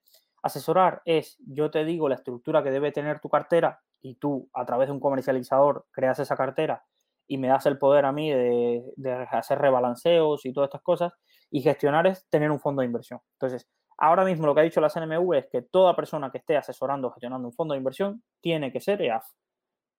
Tiene que constituirse en EAF. Y esto es importante. Y luego, si quieres asesorar, tienes que tener los permisos. Y esta es otra vez. Si tienes, tienes, quieres asesorar, tienes que tener una acreditación eh, que cumpla, que si escribes CNMV en Google, CNMV títulos que, eh, que, permiten asesorar o informar sobre finanzas, te va a salir todo el listado de títulos que, tienes que tener, o uno de ellos, con que tengas uno de ellos te vale, y que acredites las horas anuales de formación financiera, que suelen ser unas, uf, no recuerdo si eran 40 o 52 horas eh, al año de, de formación eh, continua de asesores. Por ejemplo, yo hice el MFIA, la certificación MFIA, y el Instituto BME me, me, me imparte unas clases que imparte eh, al año para asesores financieros. Y, con eso eh, yo recertifico todos los años que tengo capacidad de asesoramiento financiero. Pero la gente confunde qué es asesoramiento financiero. El asesoramiento financiero me pararía aquí, me daría permiso para estar aquí y decir, eh, chicos, comprar Miquel y Costas o comprar este fondo. No, no. Y por eso veis los disclaimers. El asesoramiento financiero el que tengas el permiso, lo que te obliga es a cualquier cliente a analizar las individualidades de ese cliente, perfil de riesgo, horizonte de inversión, eh, hacerle el test de conveniencia, hacerle ese, todo ese tipo de cosas y luego plantearle una cartera eh, a ese cliente. Eso es asesorar, porque mucha gente dice, no, yo tengo el título para asesorar y tengo un sistema de señales de trading y esto está eh, permitido por la CNMV. Falso, falso, no está permitido por la CNMV si eso es asesoramiento. ¿Vale? Entonces veréis que muchos de estos que dicen que están asesorando, después abajo tienen 18 disclaimers diciendo esto no es asesoramiento, tal, porque no lo podrían hacer legalmente. ¿Vale? Eh, Cándido nos pregunta y después le contestan abajo, ¿qué comisión sería aceptable para un fondo indexado? Muchas gracias. Eh, Arcade le responde, ¿vale? De 0,45 para abajo. Yo voy a, a, explicar. Depende mucho también del activo en que quieras invertir en un fondo indexado. Fondo indexado de renta fija suele ser más barato que fondo indexado de renta variable. Fondo indexado de renta variable eh, Estados Unidos suele ser mucho más barato que un fondo indexado de emergentes. Eh, fondos indexados de cosas raras generalmente son mucho más caros que fondo indexado de renta variable europea. Entonces, tener esa referencia del 0,50 0,45 hacia abajo, pero depende mucho del activo donde quieras buscar ese fondo indexado. ¿Vale? Entonces, eh, tener esa referencia de que según el tipo de activo eh, varía mucho, entonces no vas a encontrar eh, un fondo indexado a Vietnam al 0,10, ¿vale? Tenerlo en cuenta. ¿Recomiendas algún fondo ETF de biotecnología robótica que empresas que tengan que ver con tecnología o viajes espaciales? Que todo eso está muy caro, para mí, mi visión. Entonces no puedo asesorar y demás, pero por demás.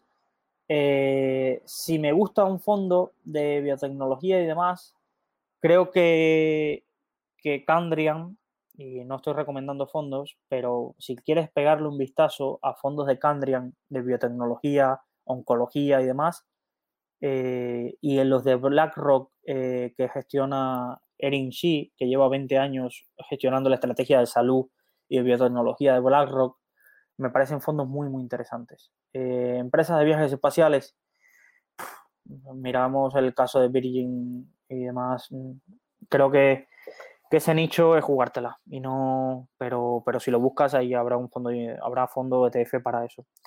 Ahí tienes los, los de ARK, tienes alguno de Global X, creo que también tienes algo, pero ¿la crisis del petróleo va a ser dispararse los mercados? Pues difícilmente, eh, analista, difícilmente. Si, se dispara el petróleo, habrá fondos que lo hagan muy bien, pero economías como España o algunos países importadores van a ir muy puteados. Muy, muy puteados. Entonces, eh, mm, siempre aquí, si se favorece uno, eh, va a sufrir otro, ¿vale? Vale, voy acelerando. Eh, ¿Qué opinas del curso de Alejandro Estebarán y de su fondo True Para cursos de análisis fundamental, y si te quieres meter a analizar compañías, es calidad-precio el mejor que hay en España. Y creo que con eso lo resumo todo. Si lo que buscas es un curso para iniciarte en el mercado laboral, sí tendrías que irte a un curso de una escuela de negocio como IEB, FEF o lo que sea, ¿vale? Porque son los que te señalizan eh, que tienes esos conocimientos. Si tú lo que quieres es aprender de forma práctica análisis fundamental y demás, me parece, me parece un buen curso, no tengo, no tengo queja. Conozco a Alejandro, eh, tuvimos acceso en el curso a, algunos trabajadores de Rankia y, era una pasada, era una pasada y no conozco a cada, vez que hablo con alguien que ha hecho el curso, sobre todo si lo aprovechas. Otra cosa es que tú te pagues el curso y luego le dediques 30 minutos. No, no vas a aprender a vender, aprender a invertir, eh, me refiero. Es decir, tienes que tenerlo claro, pero pero bueno, no es, el curso se llama el arte de invertir, no, no el arte de con 30 minutos hacerte rico o meter, métete en un chat de Telegram y te harás rico. Eso no, eso no existe. ¿Vale? Eh, ya que hablas de China, ¿qué opinas de China? ¿Llegamos tarde o lo ves bien en futuro? Eh, Roberto, eh, a mí estructuralmente eh, me creo que la, el, veo más crecimiento, vamos a decirlo así, por ejemplo, en China que en Japón, veo más eh, capacidad de que las compañías que están saliendo son muy interesantes, pero tiene sus riesgos. Eh, tiene sus riesgos y es la opacidad de las empresas, el poder del partido, partido Comunista Chino, que de pronto eh, un empresario muy exitoso se les atraviesa y fuera. Es que vengo de un país comunista, que se funcionan así las cosas. Y por muy abierto de mercado que, que sea así, tiene estas cosas. Entonces, soy muy reacio a tener un fondo que solo invierta en China. Me gusta tener exposición, me gusta, y me gusta ese tipo de gestor que, analiza muchas compañías chinas y, no tiene una cartera que son 10% Tencent, 10% Alibaba, 10% JD y 10% Pinduoduo. Aunque sean grandes compañías y ese gestor lo, demás, es para eso tengo un índice, ¿vale? Pero, pero tiene riesgos. Entonces, eh, un all-in en China eh, os recomiendo que veáis el documental de China Hostel, eh, Hostel en, Netflix, que creo que lo quitan hoy. Eh, pero seguro se puede encontrar en, alguna plataforma. No voy a recomendar piratería, pero, pero, pero seguro lo encontráis. Y, veáis uno de los riesgos que tiene invertir en China, que es las maquillas, algunas compañías que se ha descubierto que maquillan las cuentas, o cosas así. Es, mm, sin, patitos feos hay en todos los países pero sí es verdad que, China tiene riesgos. Eh, Humberto, que está por aquí, que es nuestro compañero desde México, el economista jefe de Rankia México. Muchísimas gracias, Humberto, por pasarte por aquí. Eh, Jade nos pregunta, entonces necesito 5.000 euros para empezar a tener una cartera medio decente RoboAdvisor indexada para el ahorro y después una cartera, ese será mi camino. Eh, los RoboAdvisor con menos te abren la cuenta ¿eh? y tienes una cartera diversificada. indexa con 3.000, creo que FiniSense con 1.000. entonces, con eso tienes una cartera diversificada y que puedes empezar a ahorrar. Pero ya os digo, he hablado aquí, llevo una hora y media dando, eh, espero que no aburriendo, pero hablando y, os digo, lo más importante no es tanto aprender a invertir como aprender a ahorrar. Ya luego invertir, eh, hay muchas vías y hay muchos, eh, gente, gente no, robo-advisors o fondos indexados y demás, pero mucha gente lo que no aprende es a ahorrar. Y, y llevan 10 años trabajando y siempre han encontrado algo en qué gastarse el dinero y no en ahorrar. Entonces, si no hay ahorro, no habrá inversión. Es decir, mi cartera, pongo un ejemplo, en cinco años ha crecido más por lo que yo, me porque lo que he podido ahorrar de lo que he ganado. Evidentemente, ¿he ganado en bolsa? Sí. Sí, he estado también, no, es que tenga gran mérito, he estado en los últimos cinco años donde, donde de los más alcistas que se recuerden en la bolsa, olvidando la parte del confinamiento del coronavirus. ¿Vale?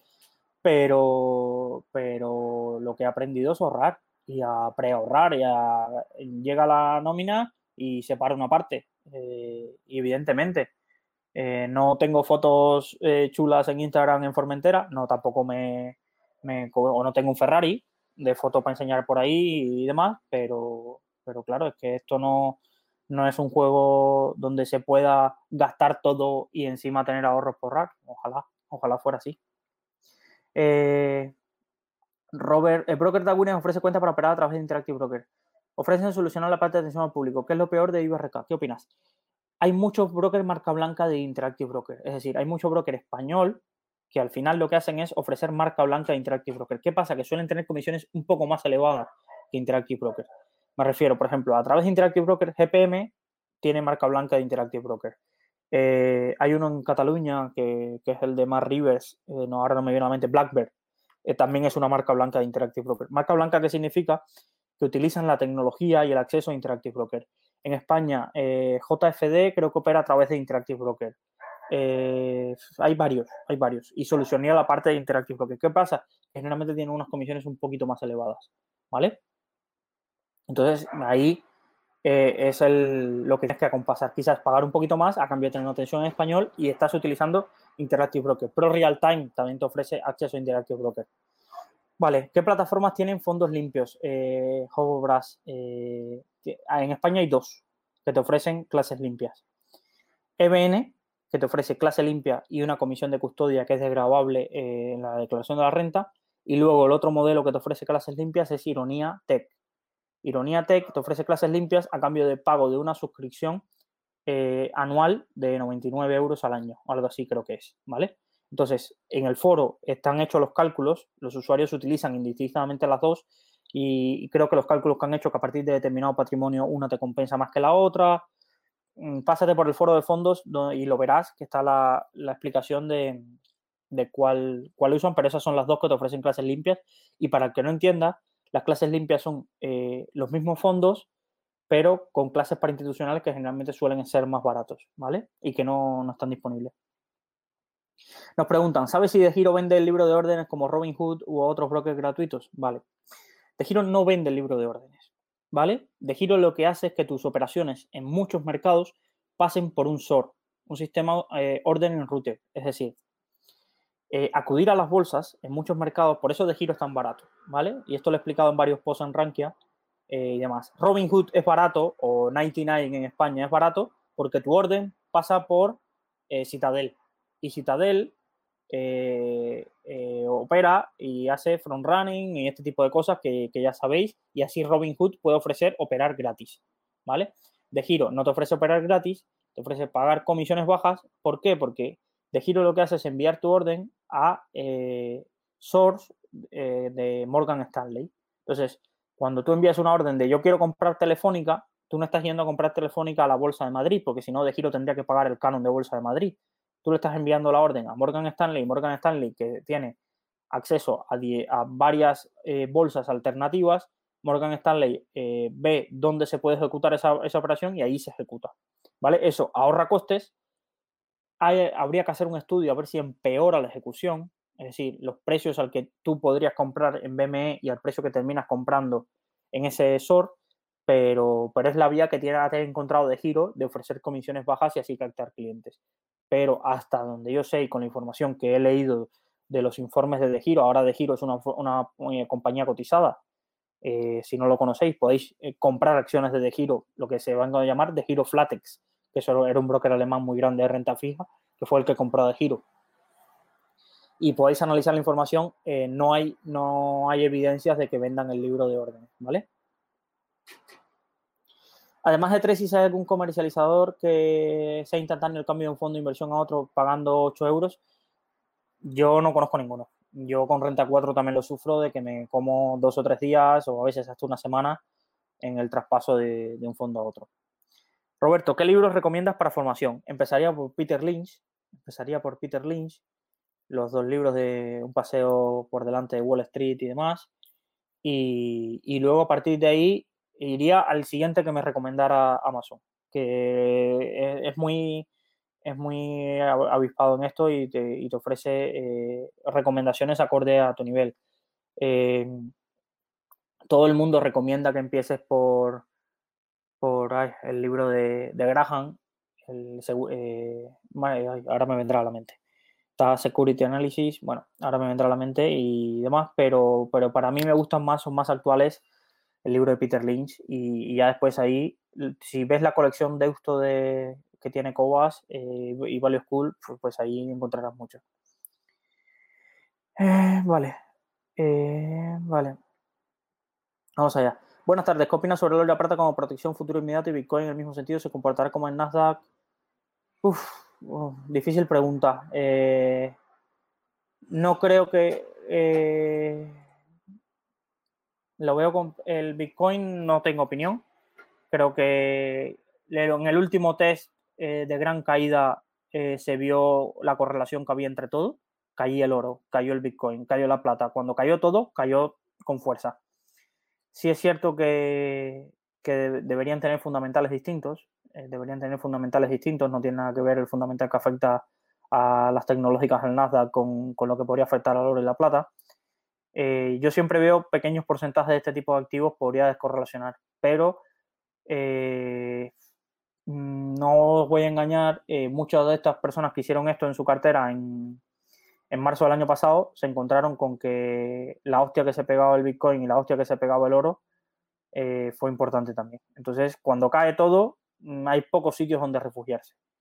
A no ser que, con el momento que caiga todo te pases rápidamente a, liquidez o, te pongas largo en algún ETF de volatilidad, que fue como algunos encontraron, ETF o fondo indexado de volatilidad, mm, hubo pocos sitios donde escampar cuando la cosa se puso fue en marzo. ¿Vale? Eh, ¿Qué opinas de los ETFs eh, de Corea y de semiconductores? Pues si crees que ese, que, ese sector eh, lo va a hacer bien a futuro, lo veo interesante. Sobre todo el de semiconductores debe llevar buena hostia en estos días. no lo he mirado, pero con la caída de, de algunas de estas empresas, quizás sea bueno, buen momento, buen momento, digo yo, a largo plazo. A mí las empresas de semiconductores me gustan Micron, eh, Taiwan, eh, semiconductores. Lo que pasa es que, que, tampoco, sobre todo Taiwan semiconductores en los últimos años había subido y, para mí mercados como Corea, Vietnam y demás, eh, Vietnam es la bolsa que más ha subido en los últimos dos años, creo. Entonces, me, parecen, me parecen interesantes. El tema ahí es saber la valoración y si, y si tiene sentido entrar. Eh, muchas gracias por la respuesta. Para que acredite la CNMV como asesor hay que ponerse en contacto con ellos, ¿cómo es el proceso? No. Tú te haces el título, ¿vale? Y la, entidad encargada de que te dio el título, ¿vale? Eh, tiene o tiene que impartirte formación continua como asesor, ¿vale? Y tú te sacas el certificado de que tienes el título que permite asesorar y que haces las horas de formación continua y la presentas a, por ejemplo, el trabajador de un banco o el asesor financiero de Mafre. Pues él tendría que hacer su formación continua todos los años y presentarle a Mafre ese documento. En el caso de si tú quieres eh, montar una EAF o ser asesor financiero y demás, tendrías que tener esa documentación eh, que acredite que tú has hecho esas horas ante un eventual requerimiento de la CNMV. ¿Vale? Pero no, la CNMV no tiene un registro de personas que han hecho el máster del IEB que acredita ser asesor financiero. ¿Vale? Pero, pero tú sí tienes que tener en tu posesión que tienes el título de EFA de lo que sea que te acredite y además que hacen las horas de, certificación continua. Para si hay un requerimiento de la CNMV de por qué esta persona está trabajando en este banco o por qué esta persona está trabajando en esta entidad eh, si no es asesor financiero eh, y, y, que puedas acreditar que lo haces. Vale, voy avanzando y espero terminar a las 10, que si no me quedo sin cenar. Vale, Gracias, Junior, por lo del inversor inteligente Benjamin Graham. Eh, también lo habían comentado antes. ¿Vale? Sí, este es el, ese es el libro que, quería decir, que por el que casi todo el mundo empieza. Vale, voy para allá. ¿Qué te parece invertir en planes de pensiones de RoboAdvisor como alternativa a los planes de pensiones de los bancos? Me parece la alternativa que debería tener todo el mundo. No veo eh, sentido que planes de pensiones con un, un de comisión tan elevada y que sobre todo el de los bancos son réplicas de fondos carísimos donde hay poca gestión y búsqueda de calidad.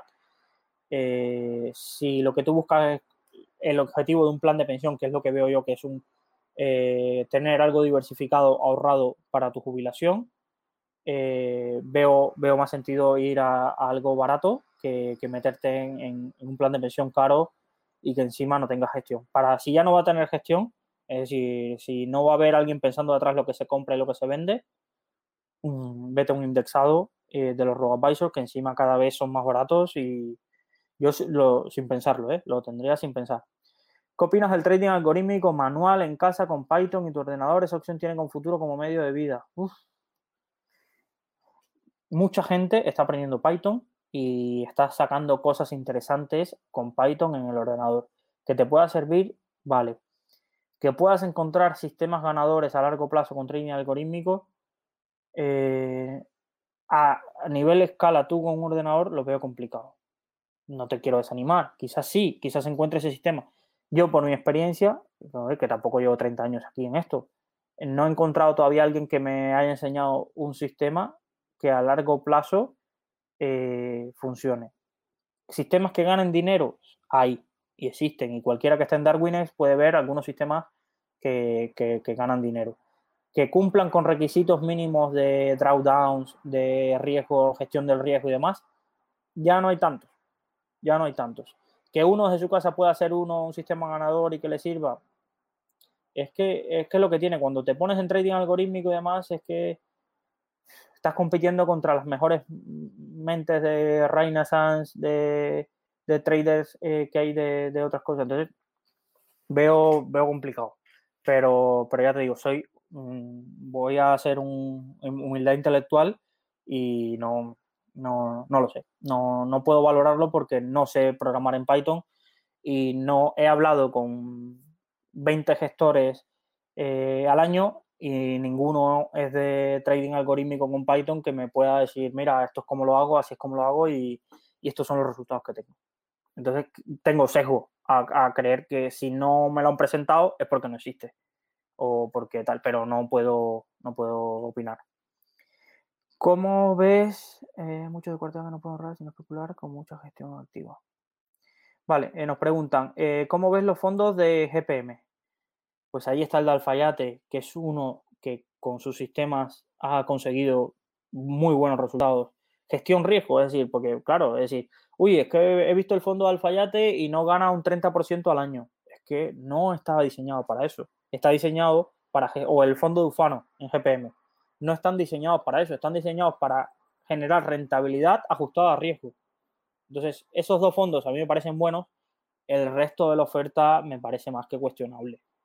Es decir, eh, no quiero demeritar el trabajo de otros, pero la Smart Social SICAP es lamentable, eso no debería llamarse ni vehículo de inversión, eh, porque no hace eh, gestión del riesgo, es un unidireccional cobrando un, y pico y le da igual los partícipes, entonces, y los otros productos, incluso ha ido ahora, mm, no, no, no veo valor. En los otros dos sí, me parece que lo han demostrado, eh, nadie tiene la bolita de, de, cristal a futuro, pero lo han hecho muy bien. ¿Qué opinión te merece eBroker? Pues de los mejores brokers que hay en España, sin duda. Y los conozco personalmente y la atención al cliente, la filosofía que tienen de crear producto propio y no molestar al cliente, no, no estarle ahí bombardeando a llamadas y demás, que el cliente opere, que tenga tal, me parece, me parece de los mejorcitos que hay en España eh, para futuros y demás. de verdad, sinceramente no, no tengo queja de ellos.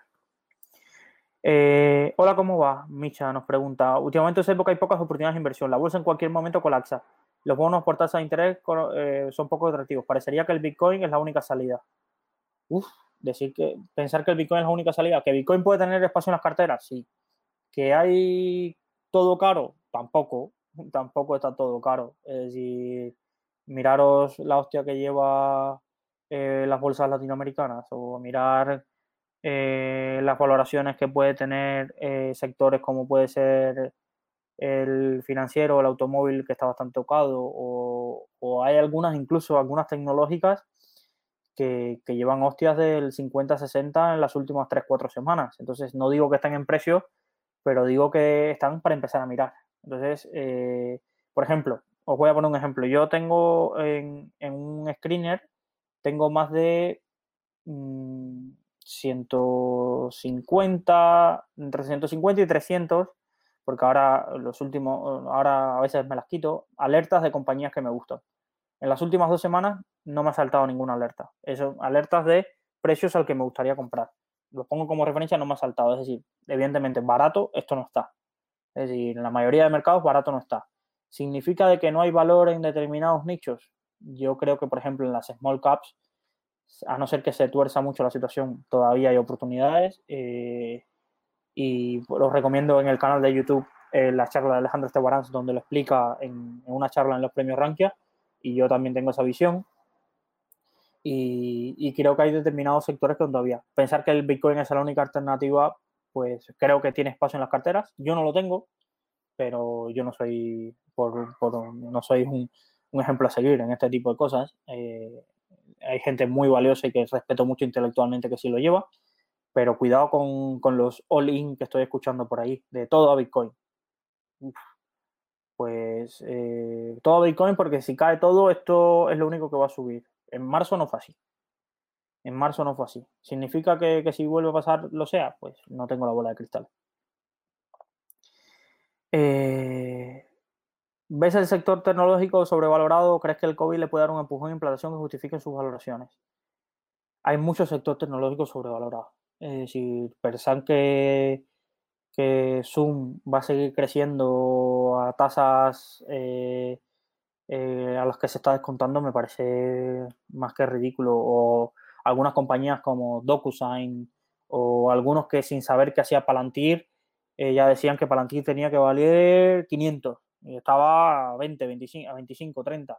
Sí, ojo, y hay que poner un poco de cordura, que la gente eh, mm, ha vivido unos años donde que una compañía se hiciera un 100% parecía que era lo normal.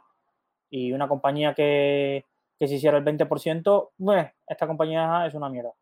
Eh, es que no es así, es que no es así, es que la gente tiene que volver a la cordura y, uy, es que esta compañía solo le ve un potencial del 30%, no me vale. Oye, es que llegará unos años de que si encuentras una ganga cotizando con un descuento del 30%, habrá que, hacerte la bola. Pero, pero que estas compañías de, de que pronto en dos meses se multiplican por 3 y por 4, es que esto no es lógico. No, esa compañía no ¿qué ha cambiado en sus fundamentales para que por 3 y por 4 sea una oportunidad. No, simplemente FOMO. Se ponen de moda, ARK las compras eh, todo el mundo se mete y claro, y luego pasa que eh, lo que ha pasado esta semana. Lo que ha pasado esta semana. Vamos a comprar esta acción que sube, sube, a recala tiene, no sé qué. ¿Qué pasa? Hay un gestor que tiene que desinvertir y, y, no han avisado a Roberto de España, oye, que está Wall Street nervioso, de que se están llamando de Morgan Stanley a Goldman a Fidelity de que hay un inversor que tiene 15 mil millones que tiene que vender de acciones tecnológicas? Que no te enteras, te enteras pasado dos semanas cuando se ha pegado la hostia y lo publica el Wall Street Journal o lo publica Bloomberg, que se ha enterado una semana después. Y durante toda la semana han estado poniendo el expansión titulares de la bolsa americana cae por el buque que está atravesado, las tecnológicas, que tiene que ver el buque con las tecnológicas, pero tienen que buscar un titular hasta que encuentran la causa. ¿Y qué pasa? Que eres tú el último que te enteras de que Morgan Stanley, no sé qué y no sé qué, ha dicho hasta aquí vimos la valoración de las tecnológicas y ya hemos hecho dinero suficiente y que el último céntimo que lo gane otro. Si veis la película Margin Call, hoy es domingo, son las 10 de la noche ya casi, eh, os recomiendo, película de Amazon Prime, eh, Margin Call, quien no la haya visto, póngansela, para que vean cómo, se, cómo funciona una reacción en cadena cuando uno de estos grandes bancos se pone a vender. Cuando uno de estos bancos em, se pone a vender, es que en el mercado todo el mundo sabe cuando Morgan se pone a vender acciones tecnológicas y, atrás va el pánico y vas a ser el último en enterarte. Entonces, jugar a la ruleta de voy a invertir en todo lo que sube, todo lo que sube y voy a ser tan listo que me voy a salir antes que todo esto se desplome, eh, mm, quizás sea yo el que te tenga que quitar las ilusiones, pero no funciona así. No funciona así y que generalmente pasa lo que ha pasado ahora. Mucha gente comiéndose un menos 50 en NIO, eh, un menos 50 en Palantir, eh, un menos 50 en VIAC o cosas así.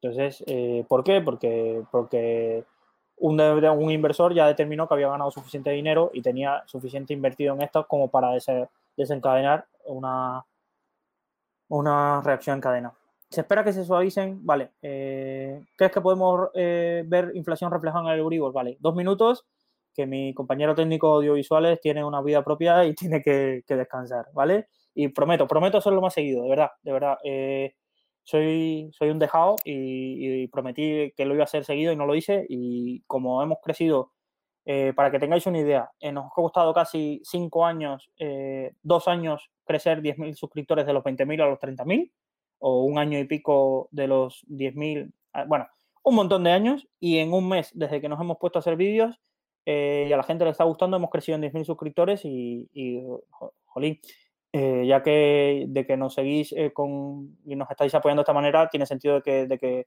nos demos nuestra visión. Entonces, tanda rápida de, de preguntas-respuestas. Se espera que se suavicen los requerimientos en España para abrir un fund. ¿Dónde es más fácil abrir un fund en Europa? Vale. la primera pregunta, no. La CNMV si va, va a ir a por más para poner más complicado eh, siempre la regulación de, de, los hedge funds. ¿Y dónde es más fácil abrir un, un hedge fund en Europa? Pues eh, las regulaciones donde suelen eh, establecerse este tipo de cosas es Luxemburgo y después Malta, Chipre y demás. es donde más fácil está, ¿vale? gracias, Alma. claro, Alma, muchas gracias por dedicar tu tiempo. ¿Qué opinas de DeFi? Eh, no soy un especialista. de, hablando de hacer por 10 o varias veces. Saludos. No soy un especialista, pero es que en todo lo de criptomonedas es como los NFTs. Ya hay compañeros míos de trabajo comprándose NFTs y mirando a ver cuándo se revalorizan. Y nosotros no entendíamos. Hicimos un vídeo esta semana para explicar y, claro, hay como un efecto de sale una nueva tecnología y o sale un nuevo protocolo descentralizado de finanzas descentralizadas y demás. Esto, si tu visión es que cada vez va a haber más gente que lo va a utilizar, evidentemente esto valdrá más. Es como eh, si, eh, en qué se basa que la gente que esté al en Ethereum, en que para vender NFT necesitas eh, hacerlo en el protocolo de Ethereum y si mientras más se use, más para Ethereum. Entonces, pues si crees que se va a utilizar, tiene sentido eso. Si no le ves, si estás dentro del sector y no le ves sentido a que esto se va a utilizar más. ¿Cómo ves entrar en las grandes petroleras? Vamos allá, minutos resultados. Eh, yo estaba ahí, fui de los que vendí justo antes de que se recuperara todo lo de Rexol porque vi otra alternativa y demás. Estoy con, me pintaron la cara básicamente. Eh, me pasé dos años invirtiendo en Rexol casi sin beneficio ni pérdida y en este último mes se ha disparado. Pero, pero más que ir y ponerte a comprar una a una, búscate un fondo que invierta y seleccione por ti cuál de ellas va a ser mejor. Y, diversificas. Eh, es verdad que estaban muy deprimidas. Ojo, tampoco veo el petróleo a 150. Ojalá. Ojalá eh, para varios, eh, varios que llevamos fondos mm, que están invertidos en este sector, pero no, no lo veo. Vale, ya le han repetido el nombre de la película Alma, Margin Call, os va a gustar, una hora y media, ¿eh? Poquito, pero, pero os va a gustar. ¿Vale? Y algún ETF, Rafa nos pregunta, relacionado con la fabricación de componentes para microchips. Rafa, no lo tengo en mente, pero te invito, por favor, escríbeme a luisangel.ranquia y mañana te lo miro con calma. Mañana te lo miro con calma y demás. Eh, sin más, chicos, dos horas. Gracias por haber estado. Eh, espero que os haya gustado. Ya os digo, ponerlo en contexto, os está hablando una persona de 29 años eh, con esto, 10.000, 15.000 euros en bolsa y con 5 años de experiencia, un certificado, preparándose el CFA y aprendiendo de la gente del foro. Es decir, mm, no os voy a vender un curso eh, y no os voy a decir cómo haceros ricos, ponerlo en contexto y tomar vuestras propias decisiones. Muchísimas gracias por seguir aquí. Porfa, eh, si os gusta lo que hacemos y demás, eh, recordad suscribiros. No os vamos a spamear, simplemente os vamos a avisar de cuándo vamos a sacar un vídeo y de qué vídeo hacemos. Eh, nos hemos sentado el equipo y hemos preparado más de 50, 100 ideas y creo que os van a gustar desde la historia de Amancio Ortega, de cosas así que, de verdad os van a gustar y, nada. hasta la próxima ocasión. no tengo luces de gamer y demás. Esto es el, una habitación de mi casa, pero, pero muchísimas gracias por estar ahí y prometo, prometo estar de vuelta pronto y a ver si, si no me dejan solo los del equipo y alguien más se anima un domingo aquí a hacer un directo con vosotros. Gracias y hasta la próxima. Si te ha gustado este contenido, recuerda que puedes estar al día de todas nuestras novedades suscribiéndote a cualquier plataforma desde la que nos escuches o a través de nuestro blog en Rankia que te dejamos en la descripción.